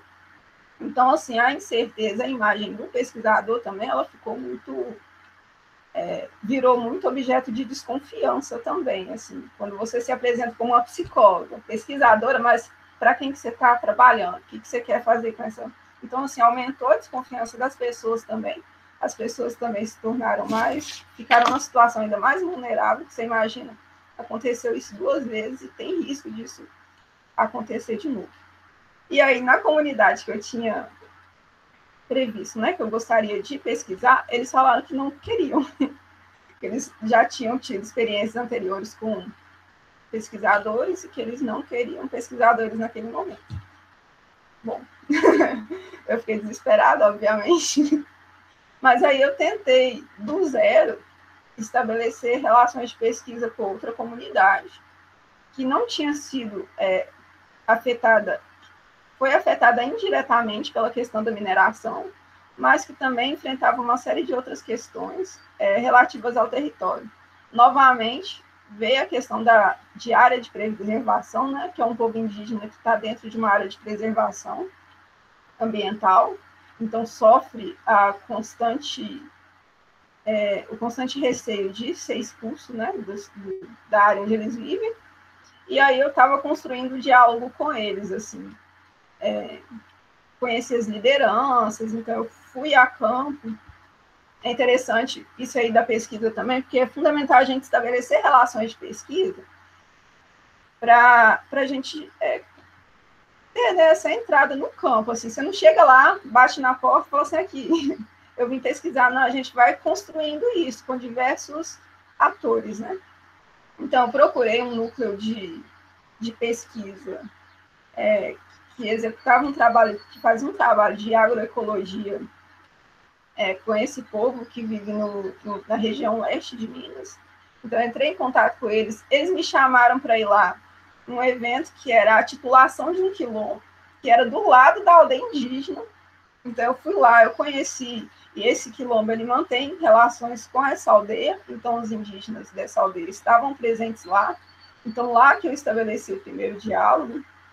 A gente foi dialogando posteriormente. É, fui lá fazer visita de novo com, com esse núcleo de agroecologia, na ocasião também. Nisso a gente também vai é, interagindo com outros agentes. Nessa ocasião também tinha um indígena do México que estava aqui nesse núcleo de agroecologia, então a gente foi numa, eu fui numa visita conjunta com eles nessa aldeia. Aí teve a pandemia. Bom, isso eu contei. Aí teve a pandemia, agora, e assim, uma das questões é. Aí a, a, relação de pesquisa que eu estava construindo, ela acabou esfriando mesmo, assim, porque o diálogo que eu tinha com eles, você pensar que é uma comunidade rural, não é, eu ligava para eles, não era simples, eles não têm é, acesso a telefone, internet, onde eles moram. Tinha que coincidir de eu ligar para eles, eles estarem numa cidade vizinha para a gente estar tá conversando. Então, nisso, assim, era mais fácil quando eu ia lá e a gente conversava. Então, depois da pandemia, eu não fui lá. E aí o diálogo foi esfriando mesmo com a comunidade. Eu também não sei se será viável, se nesse contexto agora, será viável continuar com a pesquisa nesses modos que eu estava planejando, né?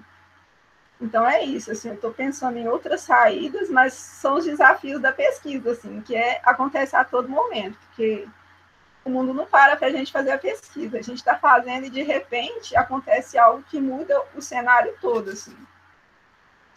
É, aí era isso, assim, mais ou menos que eu queria colocar para vocês, mas para não desanimar, porque geralmente, assim, a gente consegue encontrar uma saída, assim. E, é, e a gente vê isso, assim, em vários pesquisadores também, eles relatando, assim, esses desafios de você fazer a pesquisa de campo, de, é, de fazer né, esse, esse trabalho. Assim. Mas é pensar também que é uma prática que ela está inserida num contexto econômico, social, político, e que todas essas coisas é, alteram o produto, né, a construção que a gente vai fazer. Então é isso. Muito legal, Laís. Obrigado pela, enfim, pela disponibilidade também aí de contar para a gente da sua trajetória, né, e da sua pesquisa aí. É, e acho que a gente pode, enfim, começar a, a conversa, né, a discussão a partir de algumas questões, né? É, eu, eu uh, queria mais abrir para vocês é, perguntarem e, e, disserem, né, e dizerem assim, o que vocês pensaram a partir desses relatos, né? Mas são três trabalhos muito diferentes, acho que deu para vocês é, perceberem, né? E todos eles me parece bem dentro do que a psicologia social busca fazer. É, a minha é, preocupação, né, uma das minhas preocupações aqui nessa, nessa sessão, digamos, da disciplina, né, é uh, a gente pensar sobre até que ponto, né, essas pesquisas, elas é, correspondem a um certo ideal de rigor da, da, da, da ciência clássica. Né? Então, a gente estava discutindo ali no, no, quando, quando foi é, falar a respeito da psicologia como ciência, assim, é, como a, a ideia é buscar, digamos, princípios gerais, a partir dos quais a gente possa construir teorias, né, que, enfim, os princípios que são os axiomas, assim, eles permitem a gente criar uma estrutura, né, que é um, um argumento que seria ele, ele, ele em si seria a teoria, né. É, essas pesquisas, enfim, elas, elas é, correspondem a esse ideal? Sim, não. E é, o que, que essas proximidades e distâncias podem revelar para a gente sobre essa área, né? Que é a psicologia social. E especificamente na psicologia social, a partir do que a gente veio conversando, né? Então, a psicologia social ela tem uma, uma, uma, busca que é de entender o ser humano concreto, assim, né? Nas suas múltiplas determinações, é, e ao mesmo tempo ela tem quase que um, um, um, objeto empírico que ela operacionaliza, que são as interações entre as pessoas, né? É, que eu acho que isso fica bem evidenciado na fala do Pablo e da Laís. E um outro elemento que a gente não destacou muito nas outras aulas e que eu é, acho que o Vitor destacou bem, que é a interação também com o ambiente, ou seja, com aquilo que não é, não são só as pessoas, mas com pessoas e, e o ambiente no sentido físico. Isso também constitui a nossa experiência concreta no mundo, né? E essas pesquisas elas é, mostram um pouco assim, eu quero estudar isso, que, que eu tenho que fazer?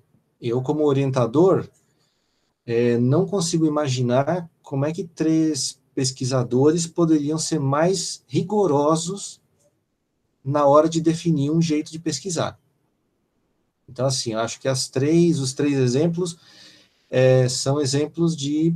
E eu, falo isso sem, sem é, nenhuma falsa modéstia ou alguma coisa assim, porque a Laís e o Vitor, sendo meus é, orientandos, podia ser assim, ah, tá falando isso porque é você que definiu, né? Não.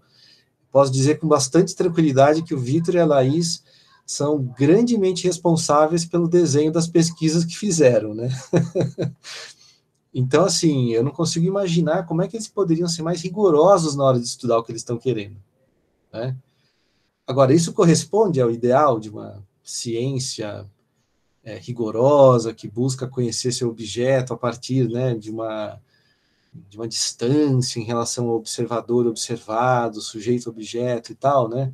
E o que, que esses relatos é, trazem como questões para a gente em relação a esse campo, né? Então, é um pouco isso que eu queria abrir para a gente conversar. E aí, não sei se vocês pensaram alguma coisa que vocês gostariam de perguntar ou comentar. A palavra é de vocês aí.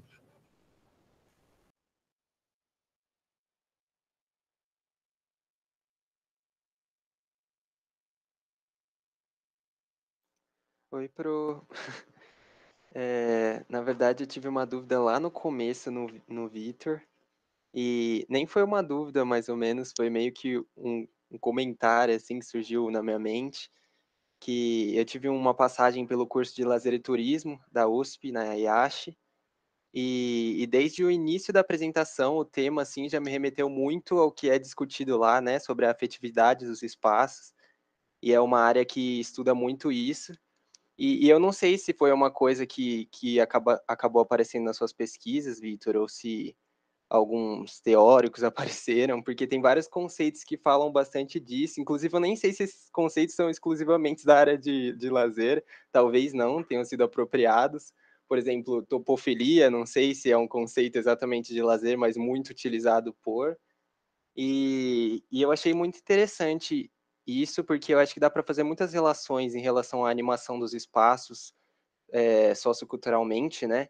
Sobre a ocupação, esse sentimento de pertencimento das pessoas aos espaços, ao uso que elas fazem. E, e eu não sei, foi mais um, mais um comentário, assim, para saber se foi uma coisa que apareceu. E, e também uma coisa que me chamou muita atenção é sobre um outro conceito que, que falam bastante também em lazer, que é o, o ar de santuário, né? Essa ideia de também um, um de enclave fortificado, que é uma ideia de mais ou menos de usar também essa, essa ideia de afetividade dos espaços até para limitar pessoas, excluir, ou, ou, até como campo de disputa de, de histórias de povos, de etnias. E eu não sei se isso tem muito a ver com o que você fez, ou se foi muito longe de Deus nesse sentido, mas é isso, só deixando comentário para ver mais ou menos o que você acha, se isso apareceu em algum momento.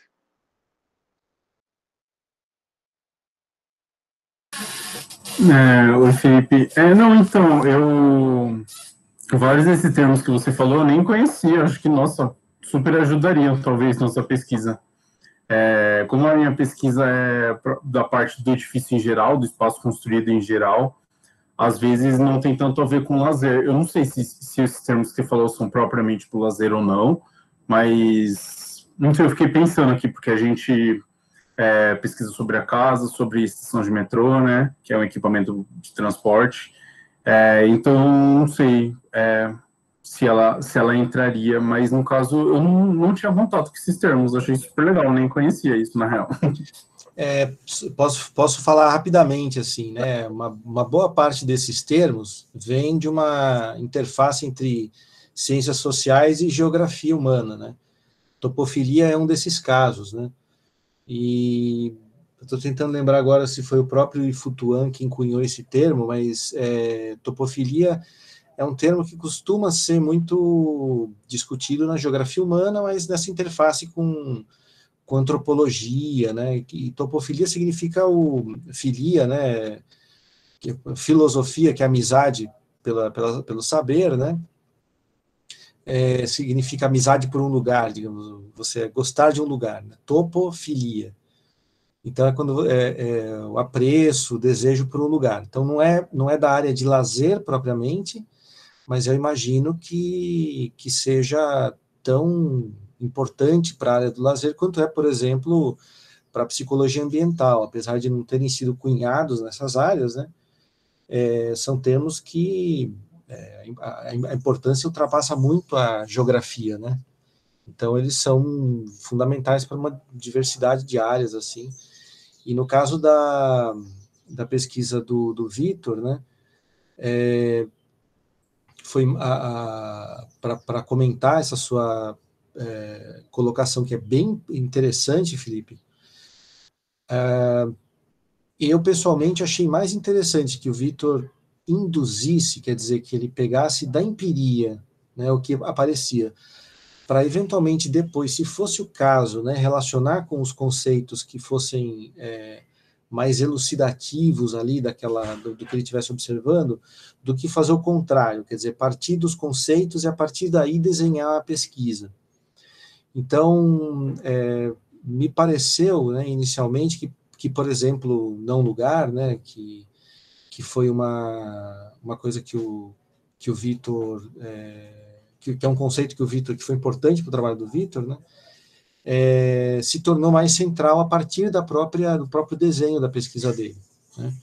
Então, to, se a gente seguisse, né, o Vitor vai fazer iniciação agora, provavelmente com um colega lá da FAO, né, num, num tema de história da, da arquitetura, muito, tema muito bonito, assim, sobre história da arquitetura brasileira, que espero que que dê muito certo, assim, porque vai ser uma contribuição, eu acho, muito legal para a arquitetura brasileira. É, mas, digamos, se a pesquisa fosse continuar buscando mais dados ou aprofundando reflexões, né, é, aí, aí seria talvez o caso de relacionar esses dados com mais conceitos, até que ponto outros conceitos poderiam é, lançar luz sobre né, as coisas que estavam sendo vistas. Mas isso para dizer que a sua pergunta é bem importante, Felipe, e é, que assim é uma é uma questão que é, é muito é, importante já desde o começo de uma pesquisa, né? Mas que aí nem é, que, que eu tenho assim como orientador no caso do trabalho do Vitor, eu achei que a demanda que ele trazia era mais de conhecer o fenômeno, né? mais do que elucidar conceitos, ele queria conhecer o fenômeno. Então, achei que era mais legal ele ele pensar no fenômeno, como é que o fenômeno estava aparecendo mesmo para ele, né? E a partir daí ele ir buscando os conceitos que fossem é, úteis para ele pensar sobre o que ele estava observando. E, e acho que uma das coisas que a sua pergunta, né, sua colocação, Felipe, traz, é que existem certos conceitos que eles não têm dono, né? A gente fala assim, por exemplo, talvez, né, a gente possa dizer que inconsciente é um conceito da psicologia, né? E a gente talvez possa dizer mesmo isso, né? Tem um aspecto do inconsciente que é o irracional. O irracional é um conceito que não tem dono, né? O irracional é um aspecto fundamental do inconsciente, por exemplo, mas é, é tá na, na filosofia, na sociologia, na história, né? É, então existem certos conceitos que eles não têm uma área, e esses conceitos são importantes porque eles mostram como as várias ciências, né, elas têm contatos às vezes muito mais profundos do que a, a divisão disciplinar faz a gente pensar. Então, quando a gente vai, por exemplo, buscar né, topofilia, para dar o exemplo que você deu, em certo sentido é muito difícil você distinguir o que um geógrafo está fazendo, do que um antropólogo está fazendo, do que um psicólogo está fazendo. E aí isso mostra como essas áreas às vezes têm contatos muito profundos, né, que a divisão disciplinar esconde. Então, apesar de das especialidades serem algo que aparece como uma necessidade atualmente, né, mas esses pontos de contato, eles mostram como o conhecimento é uma, uma busca única, né? É uma busca unificada, assim. Então, agradeço pelo seu comentário aí. Eu quis entrar porque eu eu vi que o Vitor é, não sabia falar, por causa dos termos que o Felipe colocou, né? O Vitor não sabia posicionar. Então, só para saber que, de fato, o Vitor não trabalhou com esses conceitos, mas a pergunta tem um aspecto bem importante, né? Para refletir sobre o trabalho que o Vitor fez e sobre pesquisa em geral, né? É lícito que uma pessoa queira fazer uma pesquisa buscando entender um conceito. Isso é absolutamente legítimo, né? Eu quero entender melhor o conceito de reforço Beleza, é uma pesquisa absolutamente legítima. Ou você pode fazer uma outra pesquisa, assim, eu quero entender é, os assassinatos que acontecem no Jardim Ângela. É um outro tipo de pesquisa, né? Tá? Obrigado, Felipe. Obrigado, Felipe. Uma coisa que eu acho super legal é que a minha pesquisa é do é interdisciplinar, né, da psicologia e da arquitetura. E daí ela é criticada pelos dois lados, no caso. E daí vem psicólogo criticando, vem arquiteto é, criticando, enfim. É, esse é o lado ruim da pesquisa interdisciplinar, você apanha dos dois lados.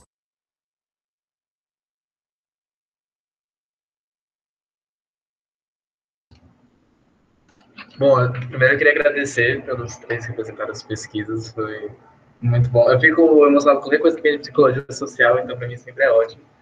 É, eu tenho um primeiro comentário fazer da pesquisa do Vitor, porque falar de, dessa apropriação do espaço pelo afeto das pessoas me lembrou dos croquis da Linda Bobardi, que ela sempre fazia com as pessoas ocupando o espaço, né? Isso aqui do César Pompeu eu gosto muito.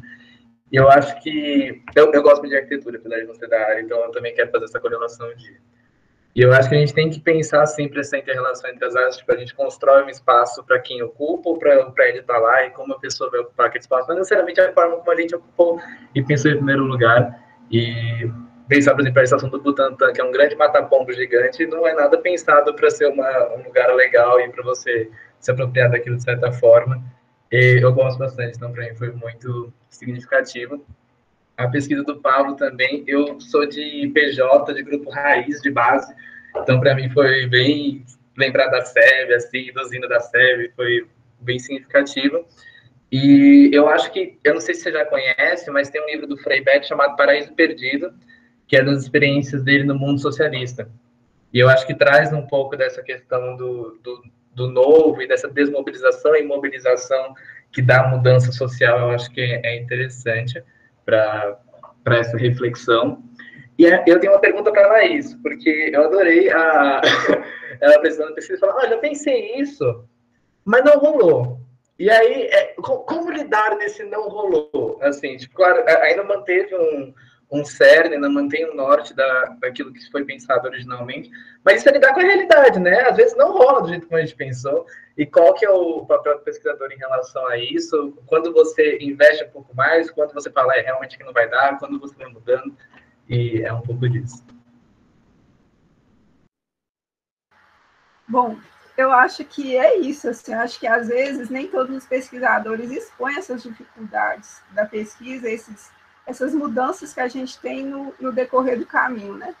E, ao mesmo tempo, também acho que, pensando como uma pesquisadora, a gente também não pode querer encaixar a realidade na nossa pesquisa. Será que é a gente que não tem que repensar as nossas perguntas?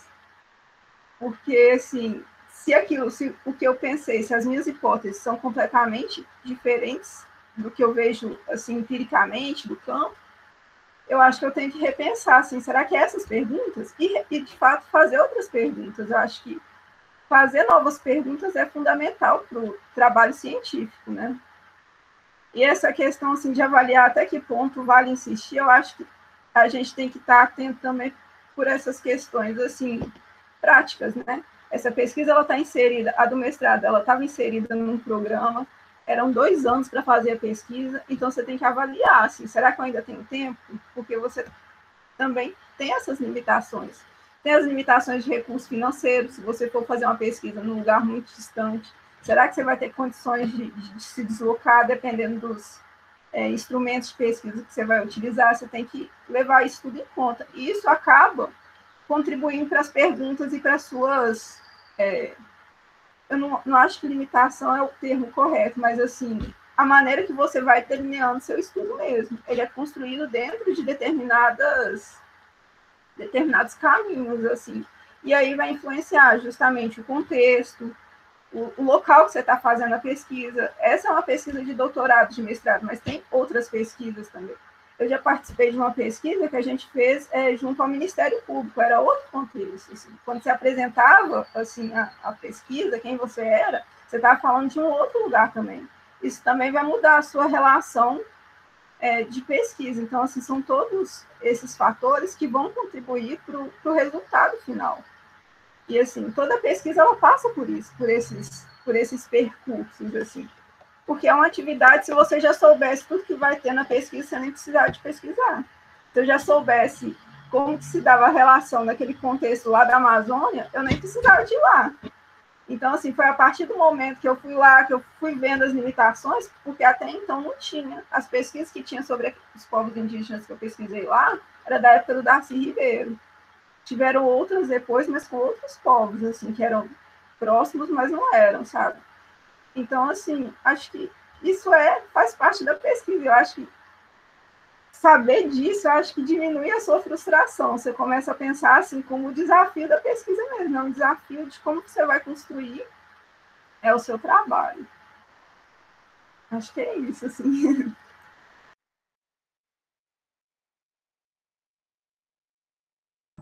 Meu, agora você falou, Laís, das dificuldades e eu acho que foi aquilo que o Gustavo falou no começo. Eu tive uma puta dificuldade que eu só passei só uma pandemia lá na, na Espanha, né? Então, tipo, eu cheguei lá, passaram algumas semanas, eu precisava aplicar meu preteste em 60, perso 60 pessoas e não conhecia basicamente ninguém, conhecia pouquíssimas pessoas. E era aquilo, então como que, como que eu ia aplicar essa pesquisa em pessoas que têm que desenhar lugares específicos, né? Ou seja, não podia ser qualquer pessoa X, ela tinha que frequentar aquele lugar. E eu passei os perrengues também lá. E, eu pedi para estender a bolsa, no final eles me deram mais um mês, assim, mas eu tive que adaptar daí minha pesquisa para forma online, então uma parte dos meus entrevistados foram online, é, e foi super complicado, porque eu pedia para eles desenharem e só de ter que desenhar e me enviar por e-mail ou colocar, anexar no Forms, muitos já desistiam. Então, eu devo ter enviado, sei lá, para mais de 200 pessoas e no final eu consegui as que eu queria, sabe? Então, é muito real isso. Tem essas imprevisibilidades e a gente fica sem saber o que fazer. Porque, é, por exemplo, eu não sabia para quem enviar. E eu falei, meu, eu tenho que fazer esse negócio. Ou eu volto para o Brasil, perco o bolso, perco a Espanha, perco tudo, ou eu faço esse negócio. E daí eu falei, meu, vou fazer um Tinder. Eu fiz um Tinder, coloquei homem e mulher lá, e coloquei lá no meu perfil, estou fazendo uma pesquisa, a pandemia acabou com tudo, eu não posso voltar para o Brasil sem dados, alguém pode me ajudar? E era isso, daí eu mandava um monte de gente, e as pessoas iam, respondiam, me enviavam o desenho, formulário lá bonitinho, foi assim que eu consegui 60 pessoas. Claro, não foi todas do Tinder, algumas só, mas depois que, com, com a reabertura que aconteceu lá em maio, eu já consegui fazer presencialmente, mas eu passei uns perrenguinhos, né?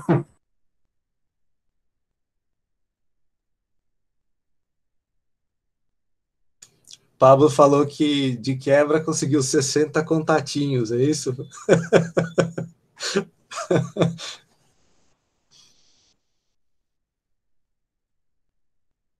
É, tem que falar para a comissão de ética isso daí, viu?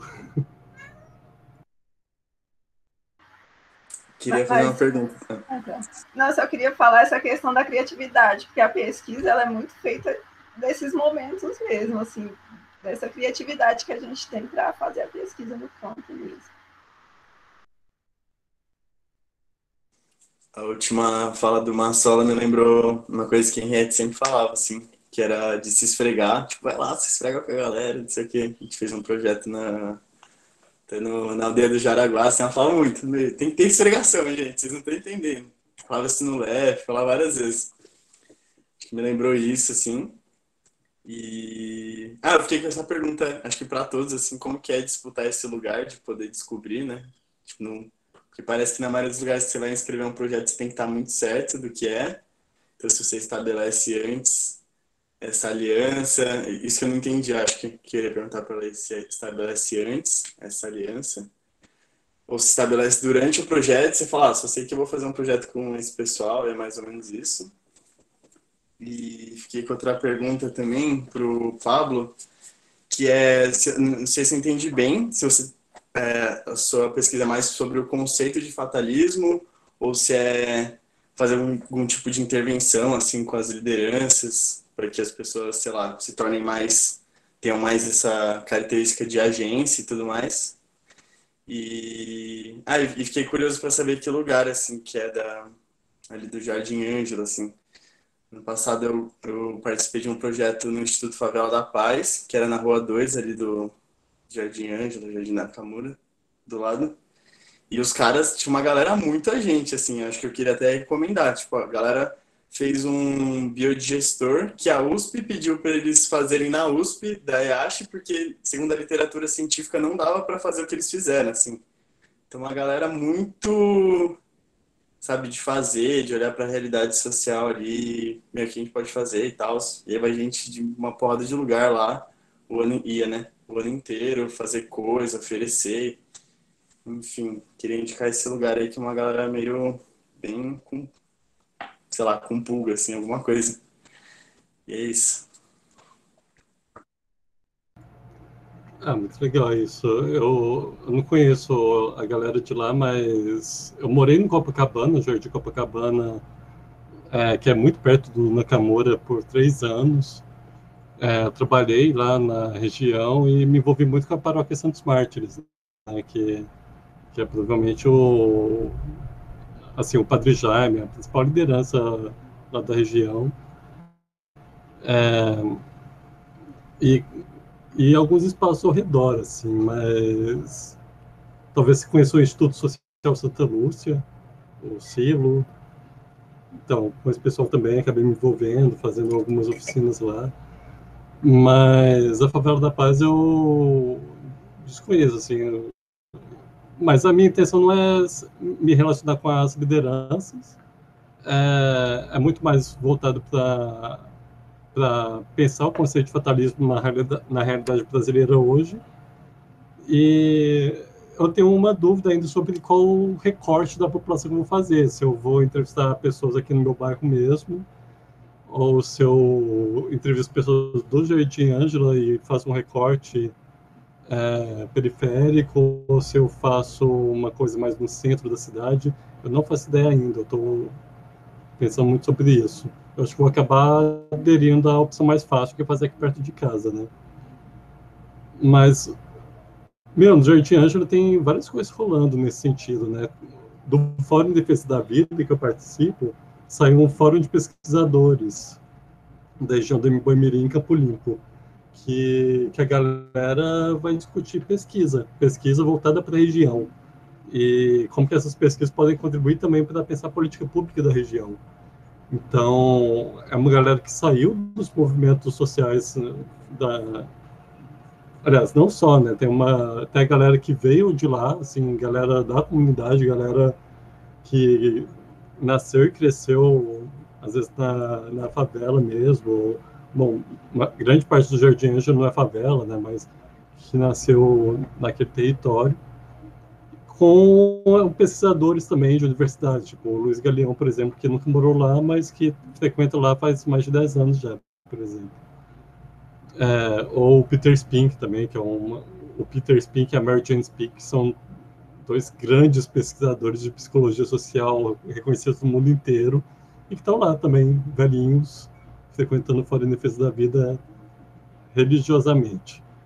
Então, é um puta espaço, assim, é, para pensar uma ponte entre militância e academia, Jardim Ângela é uma... tá, assim, forte já nesse sentido, sabe, nesse, nessa articulação. E, e a pergunta que você fez mais genérica também para os três, eu acho que sobre né, como que a gente deve se informar sobre aquilo que a gente vai pesquisar antes de ir para campo, ou durante o campo, ou depois do campo, eu acho que é as três coisas, né? A Eclebose, ela fala isso no texto, como chama? Sugestões a um jovem pesquisador, se não me engano, no, no livro O Tempo Vivo da Memória, que ela vai falar que antes de você fazer uma entrevista com alguém para pegar a memória dessa pessoa, então você tem que se informar ao máximo sobre elementos que digam respeito à vida daquela pessoa. Então, antes de entrevistar sobre as comunidades eclesiais de base, para as pessoas que participaram delas, eu estudei muito sobre as SEBs, assim.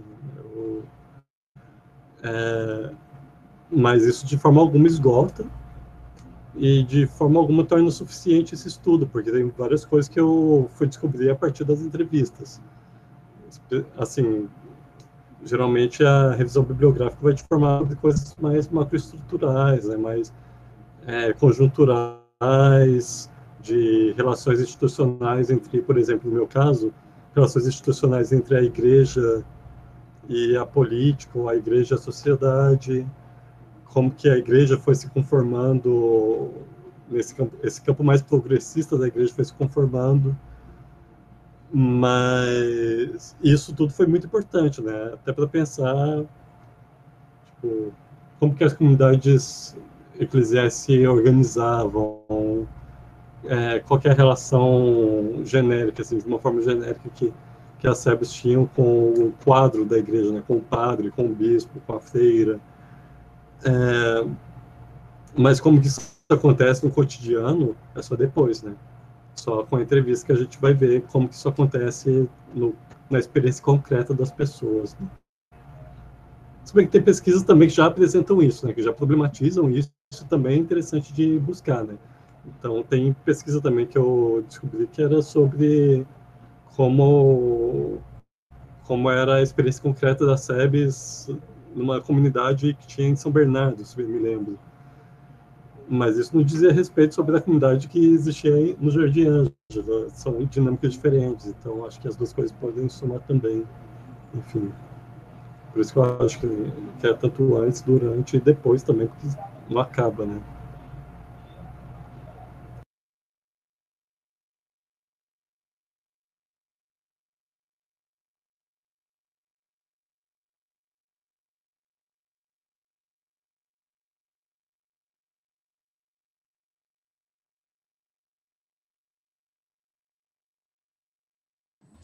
Você quer responder, Laís? Acho que. Não sei.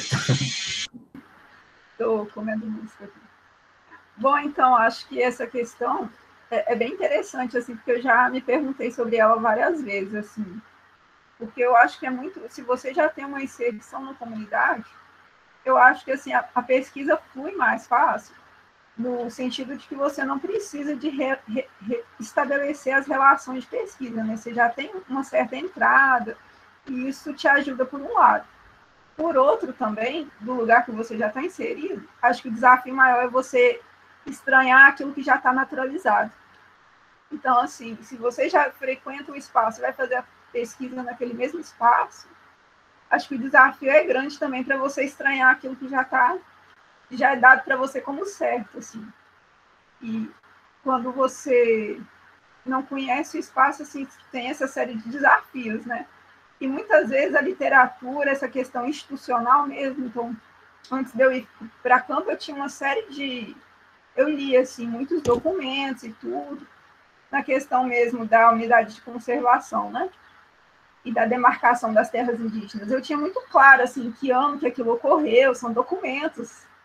E, e, e, na vivência das pessoas, a data que elas colocavam era muito diferente. A vivência delas não correspondia é, necessariamente àquilo que estava colocado na história oficial. Quando elas me falavam é, da demarcação da terra, do que, que aconteceu, ou da criação da unidade de conservação, o registro que elas tinham daquilo era outro, muito distinto, às vezes, daquilo que tinha nos documentos assim oficiais. Então, é muito interessante esse aspecto também. Por mais que, às vezes, você vá munido para as entrevistas, às vezes eles falam, você pergunta uma coisa, eu também perguntei, e aí a reserva? O que vocês acham dela? Que reserva? Acho que, assim, às vezes a leitura que você tem prévia, ela é fundamental mas às vezes ela não esgota o campo, porque o campo ele te surpreende a todo momento, assim.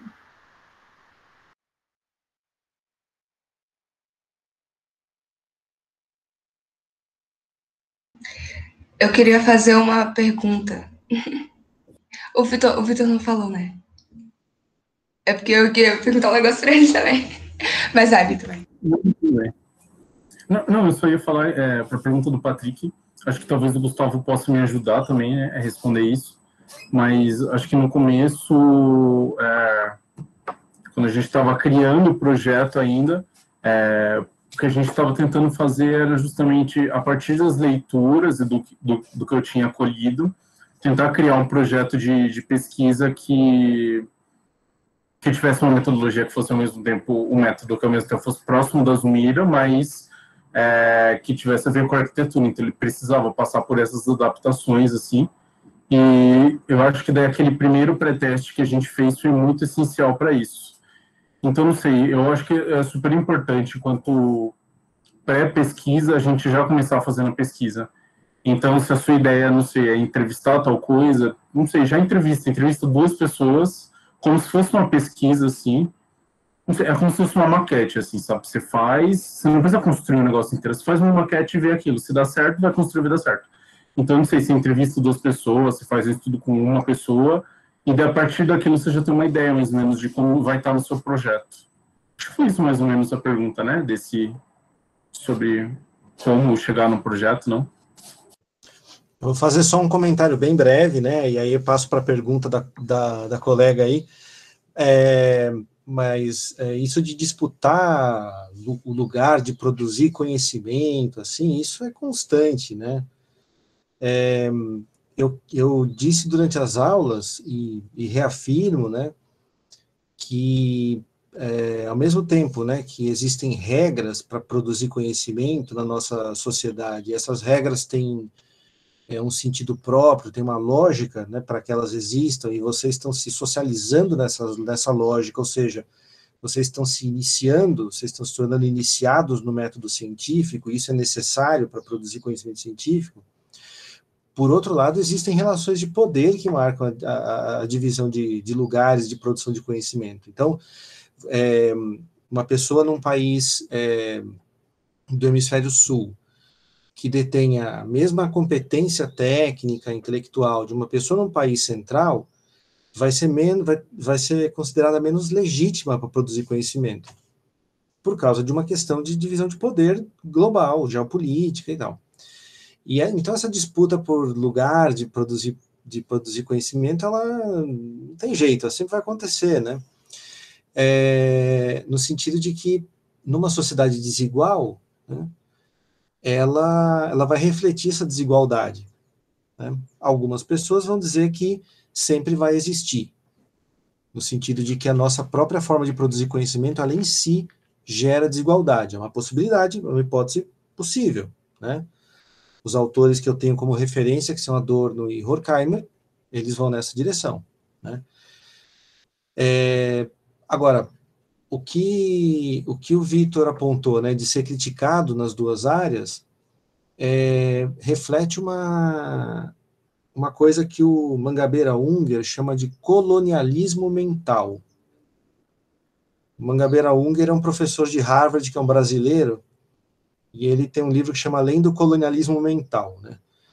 E colonialismo mental é, uma, é um reflexo da nossa posição geopolítica, de ser subalterno, de ser submisso, assim. É, e a consequência é que se alguém no mundo desenvolvido não fez, a gente não pode fazer. Então, a melhor coisa, se vocês quiserem ter sucesso acadêmico no Brasil, se alguém aí tiver a, fim de seguir carreira acadêmica, já vou dizer para vocês como é que vocês têm que fazer. Vocês têm que fazer o seguinte: encontrem uma professora, um professor de um país central, né, que seja uma pessoa meio desconhecida no Brasil, e comecem a escrever textos dizendo como essa pessoa é genial, que obra maravilhosa que essa pessoa tem, que é uma pessoa incrível e tal. Aí vocês convidam essa pessoa para umas palestras no Brasil, assim, e vocês convidem uns, uns parceiros, assim, ou comparsas, dependendo de como você quiser ler o que eu estou dizendo, para formarem uma espécie de assim núcleo de estudos da pessoa, né? Aí vocês criam um grupo de estudos do CNPq dedicado a essa pessoa. Aí depois de uns cinco anos, vocês se tornam os únicos especialistas no Brasil no pensamento dessa pessoa. Aí vocês começam a escrever artigo para revistas brasileiras. E essas revistas, quando recebem, eu fui editor, eu posso dizer, você recebe um artigo assim, o conceito tal na obra do fulano ou da fulana.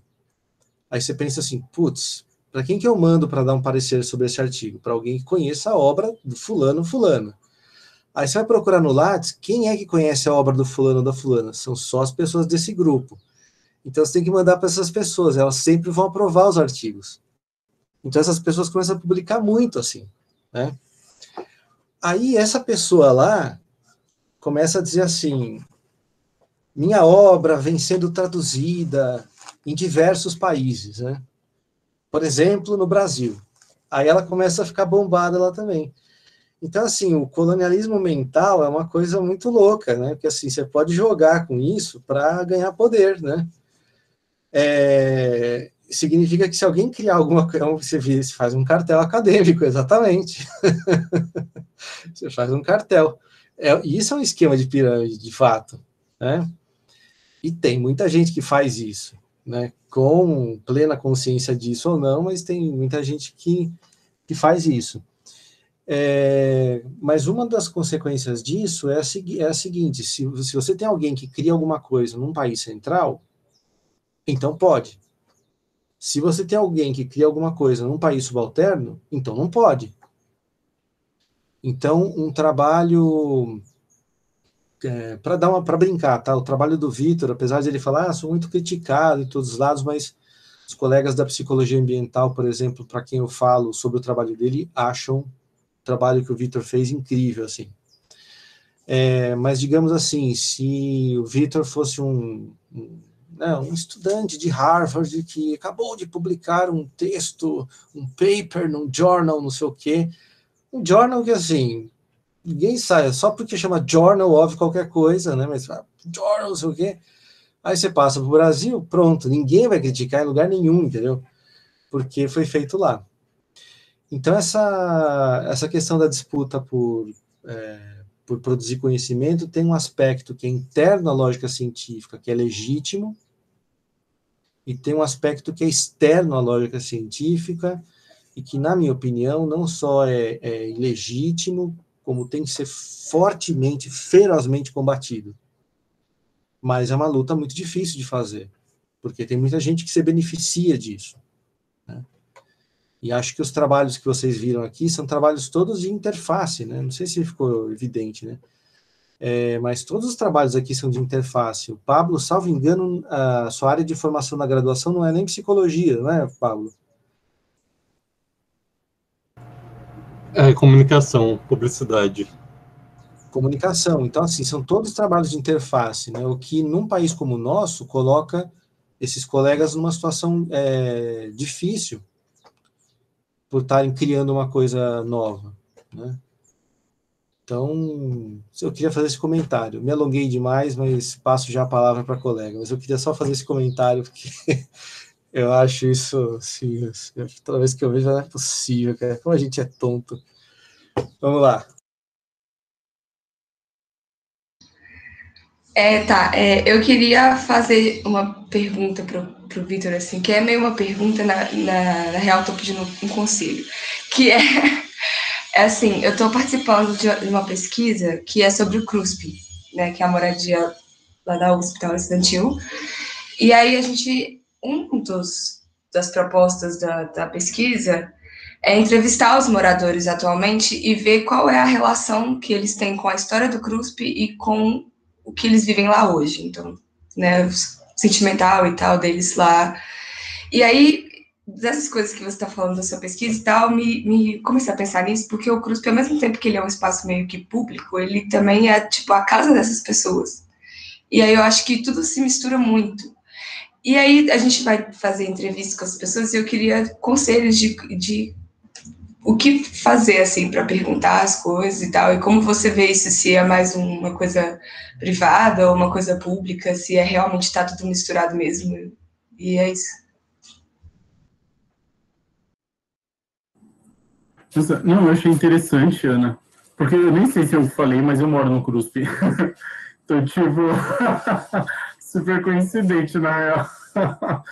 mas é. Meu, mas eu tive muita dificuldade, acho que o Gustavo sabe, que a gente começava a fazer pesquisa e daí algumas perguntas não estavam balizadas, aplicava de novo para balizar melhor. E daí eu tive isso em Barcelona também, por quê? Porque a gente teve que traduzir, aplicar lá. Só que daí uma das perguntas, é, eu não fiz esse teste, digamos assim, de aplicar em um grupo pequeno para validar. Eu já apliquei direto, porque por conta do contexto de pandemia, de tudo mais. E uma das perguntas é, é invalidada, foi invalidada da minha, do meu questionário, porque justamente ela não conseguiu colher, porque ela teve dupla interpretação, enfim. É, então, não sei, eu acho que eu diria para você, pesquisando sobre isso de público-privado, é, pensar nos dois. Porque eu, eu, acho que hoje em dia a gente não consegue mais trabalhar com essa ideia de público e privado, sabe? Como coisas distintas, assim. Porque se você for olhar para o CUSP, não sei, a gente vive aqui, mas ao mesmo tempo, daqui a uns anos, é, as pessoas vão sair daqui, sabe?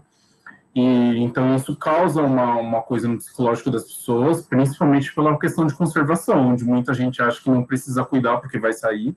Enfim. É, então, não sei, eu, eu, dessa experiência rasa que eu tenho, que eu comecei agora, também pesquisa, sou igual você. Eu acho que você devia aplicar num grupo pequeno, umas cinco pessoas, uma coisa exploratória.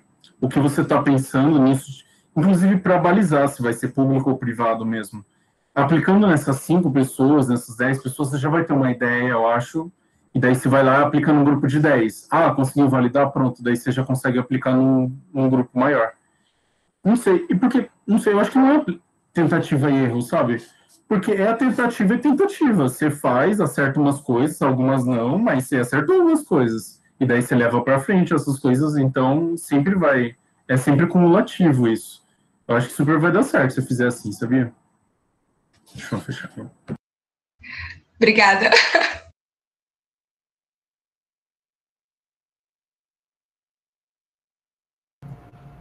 É, uma coisa que pode ser interessante também, é, Ana, é de pensar em fazer entrevistas em profundidade, né? Que, que é uma forma interessante, assim, você entrevista a pessoa, depois você vai lá, transcreve a entrevista e analisa a entrevista e fala, opa, encontra, identifica as lacunas, né? O que que, o que que ela falou que pode ser mais interessante você aprofundar. Aí você volta e entrevista a mesma pessoa. É, pode ser interessante também, assim, de... Eu concordo com o Vitor, assim, eu acho que você pode concentrar em pouca gente e, e dá para ter muita coisa com entrevista com pouca gente, especialmente você voltar a elas depois. Tipo, o meu mestrado, beleza, eu recolhi depoimentos de pessoas é, em eventos públicos, mas as entrevistas que eu fiz foi com duas pessoas só, né, para um mestrado. E foi elogiado pela banca, então. Meu, isso que você falou, Pablo, é, me lembrou um dos livros também que eu uso na minha bibliografia, que é a Imagem da Cidade, do Kevin Lynch, onde ele faz a ele faz uma entrevista geral zona com diversas pessoas e a partir dessa dessa entrevista com sei lá dezenas de pessoas ele vê os pontos que seria interessante para ele focar na próxima etapa. E daí nessa próxima etapa ele faz isso que você falou. Ele vê dessas pessoas que responderam as que tinham mais performance de resposta ou seja as que tinham mais sensibilidade, as que queriam falar mais, tinham mais vontade de falar, e chama elas para responder de novo. Então, acho que para isso que a Ana Clara está falando é real, dava para ela fazer uma primeira etapa quantitativa, digamos assim, com maior número, meio que para testar, e depois ela pode pegar o contato de todas as pessoas e falar que elas podem ser chamadas para uma segunda etapa, acho que daria super certo, né?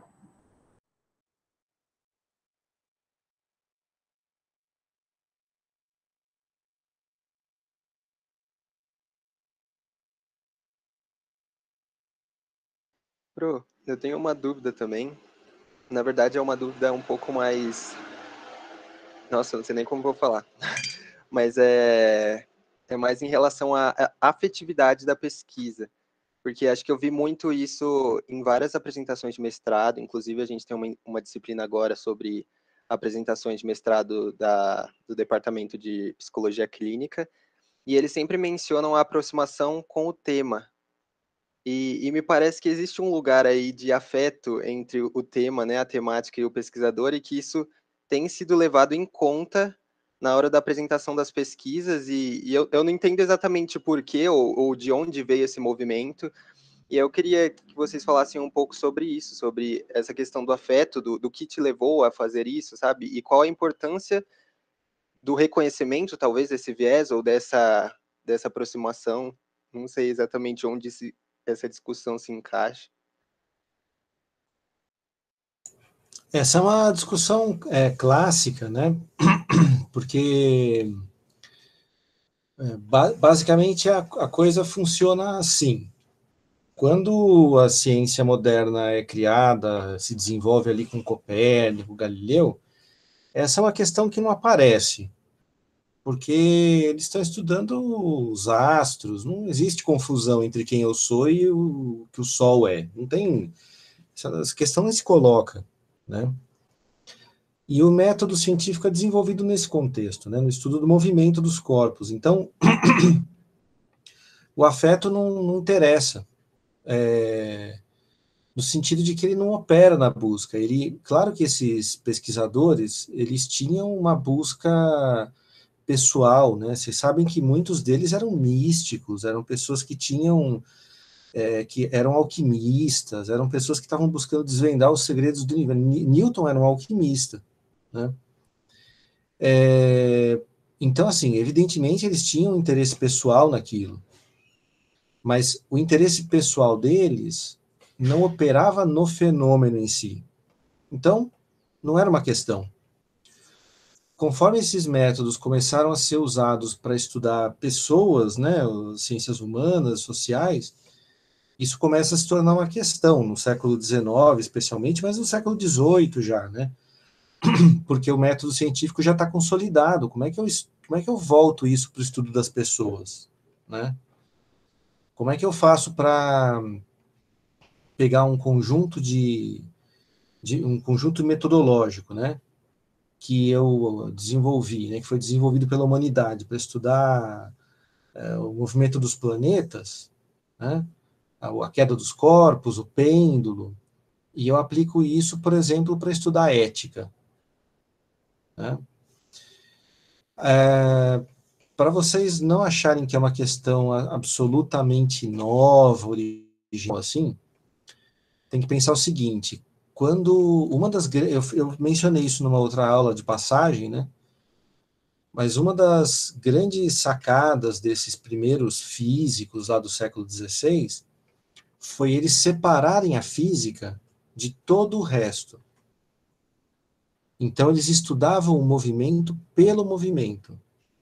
Enquanto Aristóteles misturava física com ética, quer dizer, é, sei lá, de todas as ciências, a política é a mais nobre, aí depois vem a ética e a física está tá abaixo da política, que as coisas estão todas misturadas num grande sistema de compreensão do mundo, esses primeiros cientistas, eles separaram, eles diziam assim, não, a ciência vai estudar o movimento pelo movimento, seguindo a lógica interna do movimento, sem misturar isso com questões externas, por exemplo, questões é, filosóficas mais profundas sobre o que é o ser, o que é a natureza, tá? Estudar só o movimento. Quem é que fez isso também? Que a gente é, a gente não sabe disso, claro, porque isso é tema de estudo dos filósofos, né? Maquiavel.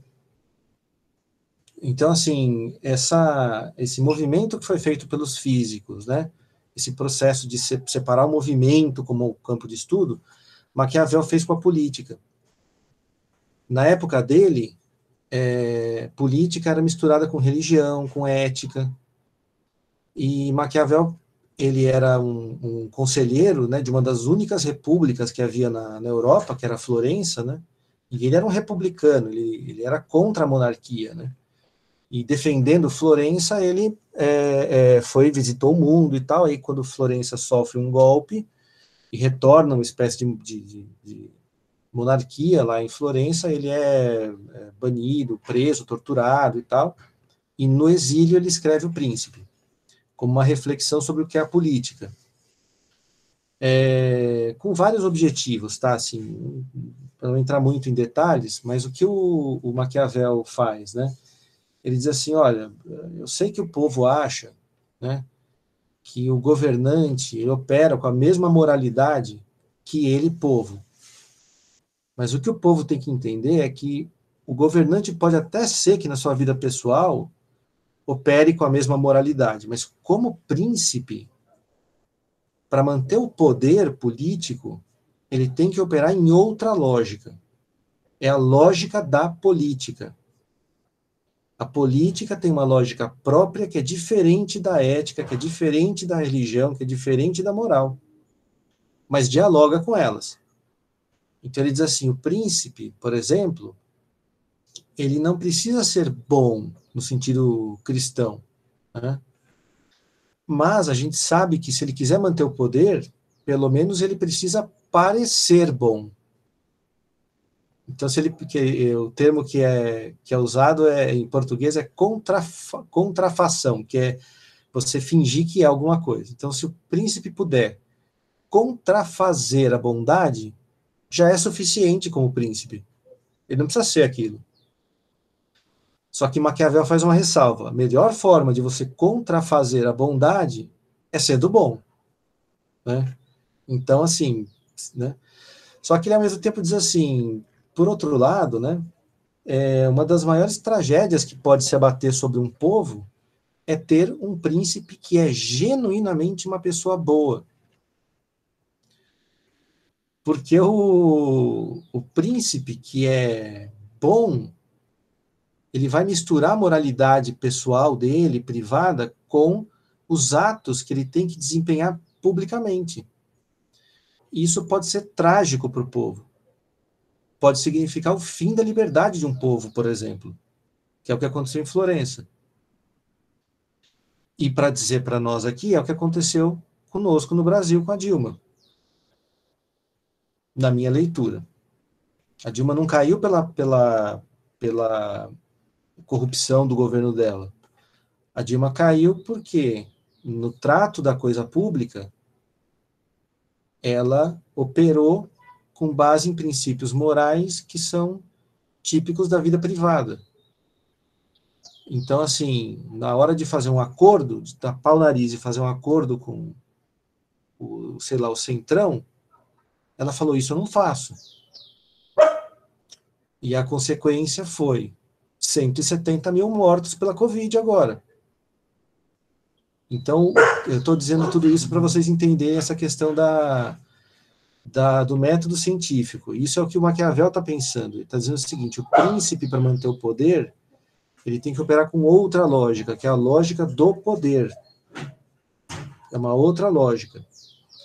Então, assim, é, significa que em alguns momentos, né, naquele, naquela época em que ele escreve, o príncipe, por mais que isso revire o estômago dele, pode ser que ele tenha, ele tenha, ele seja obrigado a mandar matar um grande amigo. Né? Porque se ele não mandar matar um grande amigo, pode ser que o povo dele perca a liberdade. Né? Então, a gente sabe que o outro grande nome da política contemporânea do Maquiavel foi Tomás Moros, que escreveu, a, que criou a palavra utopia, escreveu um livro chamado Utopia. Quando Henrique VIII né, é, rompe com o catolicismo e cria o anglicismo, Tomás Moros era o grande amigo do Henrique VIII, grande conselheiro, só que o Tomás Moros diz, eu não rompo com a igreja, eu sou católico e isso, disso não abro mão. E o Henrique VIII mandou matar o, o Tomás Moros. E dizem que ele chorou por vários dias, né, por causa disso. Mas, assim, sendo um rei, ele não tinha alternativa. Tomás Moros não tinha alternativa, ele não podia abrir mão da fé. E o rei não tinha alternativa, tinha que mandar matar o Tomás Moros. Quando o Maquiavel faz isso, ele, de certa forma, está separando uma área também do conhecimento e mostrando que, que essa área tem uma lógica própria que eu posso conhecer objetivamente, né? Isso antes de surgir a ciência política, isso é século XVI, né? Toda essa reflexão é feita no terreno ainda, né, no terreno da filosofia política, mas quando lá no século XIX vão se constituir as ciências sociais, é, ou seja, sai do terreno da, da filosofia e vai para o terreno da busca da, do estudo empírico, como é que eu meço, né, como é que eu mensuro e tal, é, tá meio que dado, que dá para conhecer objetivamente essas coisas. A filosofia veio mostrando isso. Dá. O problema é como é que eu transformo isso em ciência. Né? E aí surge o um grande, grande pensador que é o, o Augusto Conte, que cria um, uma, uma, uma, forma de pensar as ciências sociais que, que se chama de positivismo, né? E vai propor alguns princípios para esse conhecimento da, da sociedade, né, da, da coisa humana, né, do, do, do, do ser humano como objeto de conhecimento, em que ele já está atento a um problema que vai surgir daí, que é o seguinte: é, eu estou conhecendo um objeto que ao mesmo tempo sou eu, né? Nesse caso, como é que eu, eu meço uma coisa que é, é sou eu mesmo? Como é que eu conheço objetivamente algo que, de certa forma, é a minha, é, sou eu mesmo? Quer dizer, a minha subjetividade está implicada nesse conhecimento. É, e aí começa a surgir, digamos, uma, uma série de preceitos do tipo é, o pesquisador ele não pode confundir a, o desejo dele subjetivo com a coisa que ele está conhecendo se eu quero conhecer uma, uma sei lá, uma, uma sociedade, eu não posso misturar o que eu estou vendo com o que eu gostaria que fosse. Porque senão eu não estou mais fazendo ciência. Por quê? Porque eu não estou conhecendo objetivamente aquela sociedade. Eu estou produzindo, a gente diz em psicologia, uma, uma imagem que é uma projeção do meu desejo só. Isso não é ciência. Né? É, Durkheim também discute esse, esse tema, né? Mas vocês percebem, aí, aí toda vez que alguém vai defender a objetividade do conhecimento científico, alguém vai dizer é um positivista. Por quê? Porque essa discussão, né, das, nas ciências sociais, ela se consolida a partir desses, desses autores, que, desse autor do Comte, que é o, o pai do positivismo. Mas a gente tem que lembrar que antes do positivismo, é, isso já estava dado como um princípio de método. Né? Porque o positivismo, o problema, na minha opinião, eu, eu pessoalmente penso o seguinte: qual o problema? O problema é que isso na, na, na física é dado, você não tem muito o que discutir. O positivismo tem que transformar isso em um preceito. Tem que dizer assim: tem que fazer isso para não errar. O físico não tem que se preocupar com isso ele não tem como confundir o átomo com a cabeça dele. Um sociólogo pode, um psicólogo mais ainda, né? É, e aí, para trazer a discussão para um terreno que eu já queria ter trazido e que, na verdade, é um pouco objetivo da minha discussão hoje, né? Até tinha dito isso já para os colegas também que apresentaram, né? É, um dos grandes problemas da, da psicologia social, né?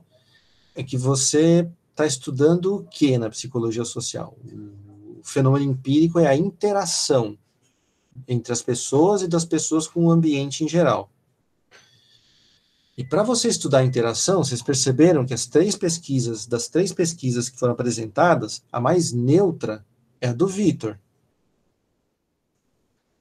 E mesmo assim, né, tem nada de neutro, né? Ele foi usar o Tinder, ele teve que, que ir lá falar com as pessoas na praça, eu não sabia disso, ele confessou isso agora para mim, né?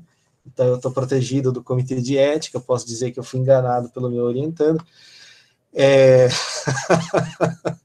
ele falou que ia usar as redes sociais, ele só não me falou quais, eu não perguntei também, porque eu também não sou bobo, né? você usa lá e não me fala qual que você usou, né? Mas brincadeiras à parte, assim, ele para estudar como é que as pessoas interagem com o lugar, ele teve que ir até o lugar, né? No caso da, da pesquisa feita por meio eletrônico, a gente sabe que a gente perdeu alguma coisa, porque a pessoa desenhar o Centro Cultural São Paulo, estando no Centro Cultural São Paulo, não é igual ela desenhar na frente do computador. A gente sabe que a gente teve uma perda, né? Porque assim, é, não. Ah, não, só, só explicando. No caso, as pessoas que desenharam, que eu encontrei seja por rede social, Facebook, é, tudo isso, elas desenharam a própria casa. É, e as, estações, as pessoas que desenharam a estação e o, e o centro cultural, eu tive que esperar é, a reabertura para elas desenharem. Até porque eu não estava achando, né? Tava meio difícil. Mas, claro, teve dificuldade, porque teve gente que desenhou a estação de metrô na sua própria casa, sabe? Enfim. Mas é verdade isso. Beleza. Quer dizer, você tem tem uma questão aí, acho que é, isso é um, uma parte importante de fato, né? Um cuidado que foi bem importante. Mas assim, você é, observar a pessoa, colher informações durante a interação é uma coisa. Você pedir para a pessoa falar sobre a interação é outra coisa. Quando a, a, a Laís falou da pesquisa dela, né, ela falou como é que eu interajo com eles? Porque se eu não interagir, eu não consigo pesquisar. Aí ela falou, vou até o posto. Quando ela chegou no posto, que ela teve a surpresa, eles não falam a minha língua. Como é que eu pesquiso esse pessoal? Então, esse é um tipo de, de problema de pesquisa que, assim, é, áreas exatas não tem, porque não faz parte do problema que eles estudam, do objeto que eles estudam, faz parte do nosso. E não tem como evitar, né? não tem como evitar a, a, a você tentar estudar a interação sem estar presenciando a interação significa sempre uma perda. E qual o melhor jeito de você presenciar a interação? É filmando? Não. É gravando o áudio? Não. É, é interagindo. Não existe uma forma mais rica de você estudar a interação das pessoas do que interagindo com elas. Então, é, o Pablo o Pablo é, ele levou isso para o extremo. Para o extremo, porque para estudar um coletivo, ele criou o coletivo. Que assim, que é assim, em termos de método ortodoxo, é um crime, é um sacrilégio, é um absurdo.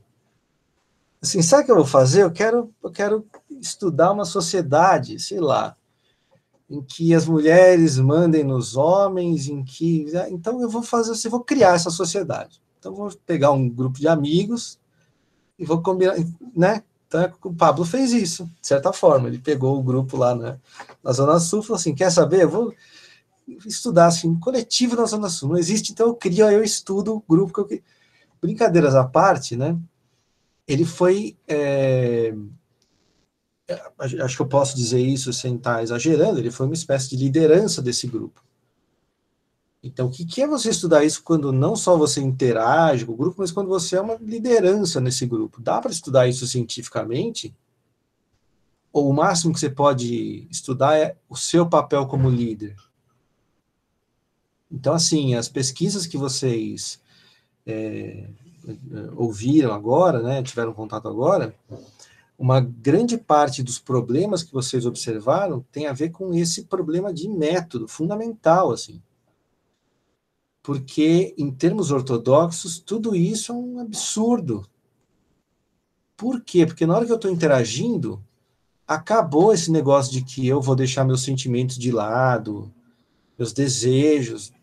Assim, a gente é psicólogo, né? Com exceção do Vitor, do Pablo e um ou outro colega aqui.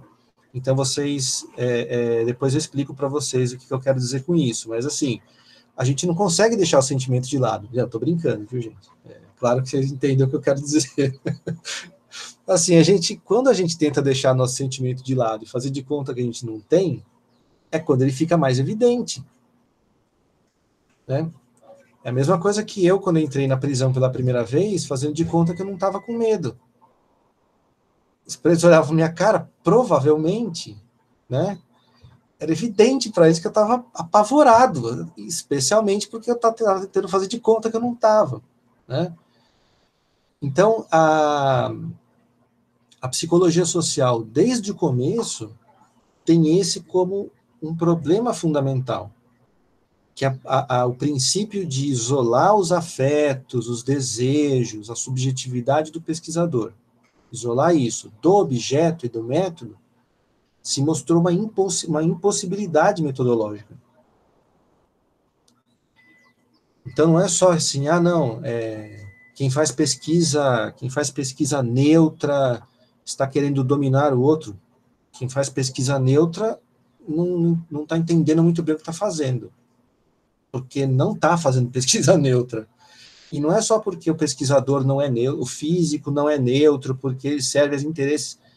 Quando a gente fala de neutralidade na física, a gente está dizendo que, no fundo, o conhecimento que eles estão produzindo vai servir aos poderes instituídos. Isso é um tipo de problema. O nosso é outro tipo de problema. O nosso é assim. É, dependendo da minha cara, do meu rosto, do meu biotipo, pode ser que eu não consiga fazer minha pesquisa. Eu faço, eu faço parte da rede indígena, né? E eu descobri uma coisa. Não sei se vocês sabem o que, que é isso, mas o Instituto tem a rede indígena, que foi criada pelo professor Danilo, da Experimental, que é um professor, ele é indígena, né? Ele é, ele é, é de ascendência machacali. E é, eu tenho muito contato com uma aldeia em Itanhaém, né? E com o Silvio, que é uma, uma liderança lá, é um cara, gente boa demais, assim, ele me batizou, assim, e tal. E eu percebo que, assim, eu mando mensagem para o Silvio, dizendo, Silvio, eu queria conversar com você sobre, sei lá, a gente tem um grupo de estudantes, a gente quer conversar sobre turismo aí de base comunitária. O Silvio não me responde. Aí eu falo assim, é, Danilo, eu vou mandar uma mensagem para o Silvio, eu acho que ele não vai me responder. Então já fique esperto, porque talvez você tenha que escrever para ele. Aí o Silvio realmente não me responde, aí eu falo para o Danilo, o Danilo escreve, aí o Silvio me responde. Oi, Gustavo, tudo bem? Eu não consegui responder antes e tal, mas, claro, vamos conversar. Eu acho que o Silvio fala assim, dos brancos, né? Esse Juruá, ele deve estar armando alguma para mim, sabe? Eu acho que na cabeça do Silvio, apesar de a gente se conhecer há três anos, deve sempre ter alguma ponta, assim, porque quando eu falei que queria conversar com ele, agora na pandemia, ele, ele, ele não me respondeu, o Danilo escreveu para ele. Aí o Silvio me respondeu dizendo, no começo da conversa foi assim, Gustavo, mas eu não quero ninguém aqui na minha aldeia, porque eu tô com medo da pandemia. Eu falei, claro, Silvio, não, não, a gente tá pensando em conversar por WhatsApp. Ah, tá, então tá bom, né? Mas ele só só se só ficou só teve assim a coragem de falar comigo depois que o Danilo escreveu para ele e falou: "Não, Gustavo não vai aí pessoalmente". Não se preocupe, ele não vai levar o coronavírus para sua aldeia. Então, assim, vocês percebem que a minha biografia, minha história pessoal, interfere na minha pesquisa. E não é nenhuma pesquisa, uma intervenção, mas interfere. Porque o Silvio tem todo motivo do mundo para desconfiar de mim. Seria estranho se ele não desconfiasse de mim, considerando a minha cara, né? É, uma vez eu estava numa mesa com colegas da América Latina, assim, conversando, do nada, aí, num, num restaurante. E de repente eu percebi que eles estavam cochichando, né? Alguma coisa. E aí eu falei, o que, que foi, né? E eles deram risada, eles falaram assim, a gente está dizendo que o único que não tem cara de latino nessa mesa é você, Gustavo. E isso foi uma profunda decepção para mim, assim, porque assim, você quer ter cara, sabe? Eu queria ter a cara deles, assim, você não tem, Gustavo. Falei, bom. E, e eu lembro que eu fui para Espanha uma vez, né? Eu fiquei num, num apartamento do Airbnb, de Airbnb, assim, num quarto, né? Que aluguei de um apartamento de uma senhora venezuelana. E aí, depois de uns três, quatro dias conversando com ela, assim, ela falou assim: Olha, é, quando você chegou aqui e eu abri a porta para você, você, você, tinha dito que era brasileiro, mas eu achei que você era português, pela tua cara. Né? Imagino que você não tem problema em nenhum lugar do mundo, né? E ela tinha cara de latina mesmo. Ela migrou da, da Venezuela durante o período do Hugo Chaves, do, do Hugo Chaves não, do Maduro. Ela tinha cara de latina mesmo, assim. Ela falou assim, imagino que você não tem problema, né? Eu falei, ah, eu, eu, eu, eu entendo o que você quer dizer e acho que não. Né? Então, assim, é, a minha cara muda na pesquisa. Percebem? Quando eu ia falar com os presos, eu era um homem branco falando com os presos. Se fosse uma mulher branca, uma mulher, seria outra coisa. Então, tudo isso para dizer para vocês que quando os colegas dizem assim, a pandemia é, atrapalhou minha pesquisa, a, a pandemia atrapalhou mesmo, porque ela mudou, mudou o objeto da pesquisa. Imagine o que é para Vitor estudar lugar público no momento em que o lugar público virou sinal de perigo. É outro, é outro lugar público, não é mais o mesmo objeto.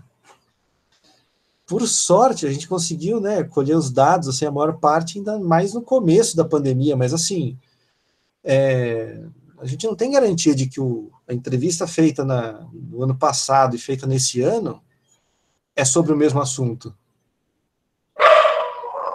Né? Imagine é, é, a mesma coisa a Laís, quer dizer, a Laís, uma, uma estranha entrando na aldeia pré-pandemia, é uma turista. Ah, a gente vende, vende alguma coisa para ela, vai apoio, não sei o quê turista entrando na aldeia no momento pós-pandemia pode estar tá levando a morte para a aldeia, eles sabem disso, né? Então, assim, a própria interação se transforma com o tempo, e isso é inevitável nessas pesquisas. Então, ou você sabe disso, ou você não sabe, mas que achar um jeito disso não acontecer, não existe na psicologia social. Né? E eu queria que vocês, é, é, a partir desses vários relatos, né, vissem isso operando concretamente no trabalho dos colegas, assim. Como é, não é que a gente não manda na pesquisa nesses casos. A pesquisa manda na gente. Não sei se deu para vocês verem aí, mas o que, que eles estão mostrando? Mudou meu campo de pesquisa, eu tive que fazer adaptações, eu tive que fazer outra coisa. Nós somos, digamos assim, servos do campo. O campo é que manda na gente. Se o campo mudar, a gente tem que mudar. A, a Laís, ela expressou isso quando ela disse assim, a gente às vezes tem que fazer outra pergunta, né? Pode ser que você comece a pesquisa com uma pergunta, depois de dois anos, aquela pergunta não faz mais sentido. Porque o mundo mudou, né? E aí, às vezes, a tese é mostrar que a pergunta não faz mais sentido. Eu vou dar um exemplo breve, aí eu abro para vocês, a gente tem pouquinho tempo, né, para o final aqui. Hoje eu vou ter que acabar às 5, porque tem uma reunião em seguida, né, do pessoal que vai, de um pessoal que vai discutir prisão. Mas, assim, teve uma, uma, uma mestranda minha que estudava, que queria estudar crianças e jovens em situação de rua em São Paulo. Ela trabalhou em, em equipamentos do município e tal. E ela queria fazer a pesquisa de mestrado como é, uma trabalhadora de um equipamento do município. Né? Um pouquinho antes dela de começar o mestrado, ela já tinha sido aprovada no processo, o Dória fechou todos os equipamentos de atendimento à população de rua no município. Então ela perdeu isso.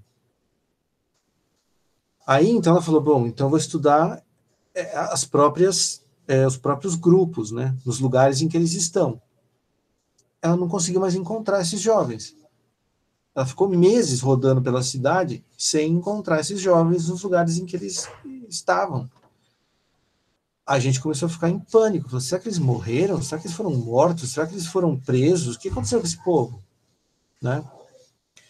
Aí ela conseguiu, assim, é, é, é, a partir de uma rede de outros contatos, a gente chegou a outras hipóteses, né? Que por causa do fechamento, alguns tinham ido para outras cidades. É, começou o verão, alguns tinham ido para a praia, porque eles fazem isso também, né? Eles vão para a praia. É, alguns provavelmente tinham ido para a Fundação Casa, né? Porque aumentou o o número de internações no, durante o governo Dória. É, e é possível que alguns simplesmente tenham sido mortos. Né? Então, a pergunta que ela fez, que ela queria fazer no começo, que era assim, por que que jovens da Sé são psicologicamente diferentes de jovens da Paulista? Porque ela sabia disso, por, por ser por trabalhar em equipamento da prefeitura. Os jovens da Sé são diferentes dos jovens que moram na Paulista. Por quê? É isso que ela queria saber. Não fazia mais sentido essa pergunta. Ela teve que fazer outra coisa. Por quê? Porque a realidade mudou. No nosso caso, infelizmente, para pior, né? Então, a, a minha ideia na, na aula que vem é, a gente conversar um pouco sobre qual é a resposta que o Kurt Lewin deu para essa para esse problema. Né? Kurt Lewin é o grande nome da, da, da, da psicologia social, é, um, um, texto dele chamado é, Pesquisa de Ação, que está na, na, nossa lista lá. Então, Kurt Lewin, Pesquisa de Ação. E aí discutir a resposta que ele dá que é o desenvolvimento de um, de um método chamado pesquisa-ação. Né? E que não é o único, mas esse é um método tipicamente é, psicossocial. E aí a gente pensar é, quais são as consequências desse método né, para a área do conhecimento. E aí essa próxima aula, salvo engano, hoje é dia 3, a próxima dia 10, e a gente só tem mais uma, que é dia 17, né?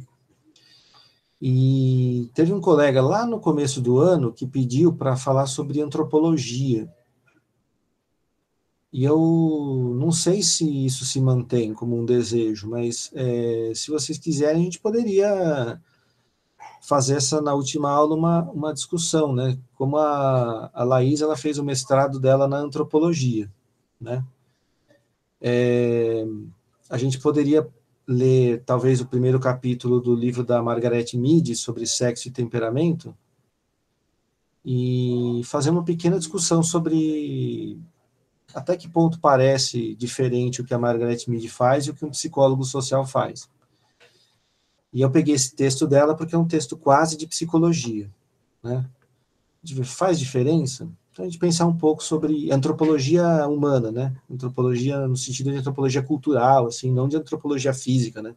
Estuda lá o, o né, os restos dos hominídeos e não sei o quê, né? Mas antropologia cultural é, se tem diferença. Então, se vocês toparem, a gente faria isso nessas duas últimas aulas. Então, na aula que vem, pensar qual é a resposta de método que o Kurt Lewin dá, e na última, pensar na, em uma área que seria a antropologia cultural e comparando um pouco com o que a gente faz, até porque são coisas que me parecem ter muito contato. Né? Então, aí eu vou falar só mais uma coisa e aí eu passo para vocês dizerem o que vocês acham, se tiverem mais comentários e tal. É, o Pablo mencionou Martim Baró. Martim Baró foi um grande nome da psicologia é, social e comunitária latino-americana, um nome que merece ser conhecido. Só que eu não trago para essa disciplina porque vocês vejam, malemar dá tempo de falar da psicologia social clássica, vai.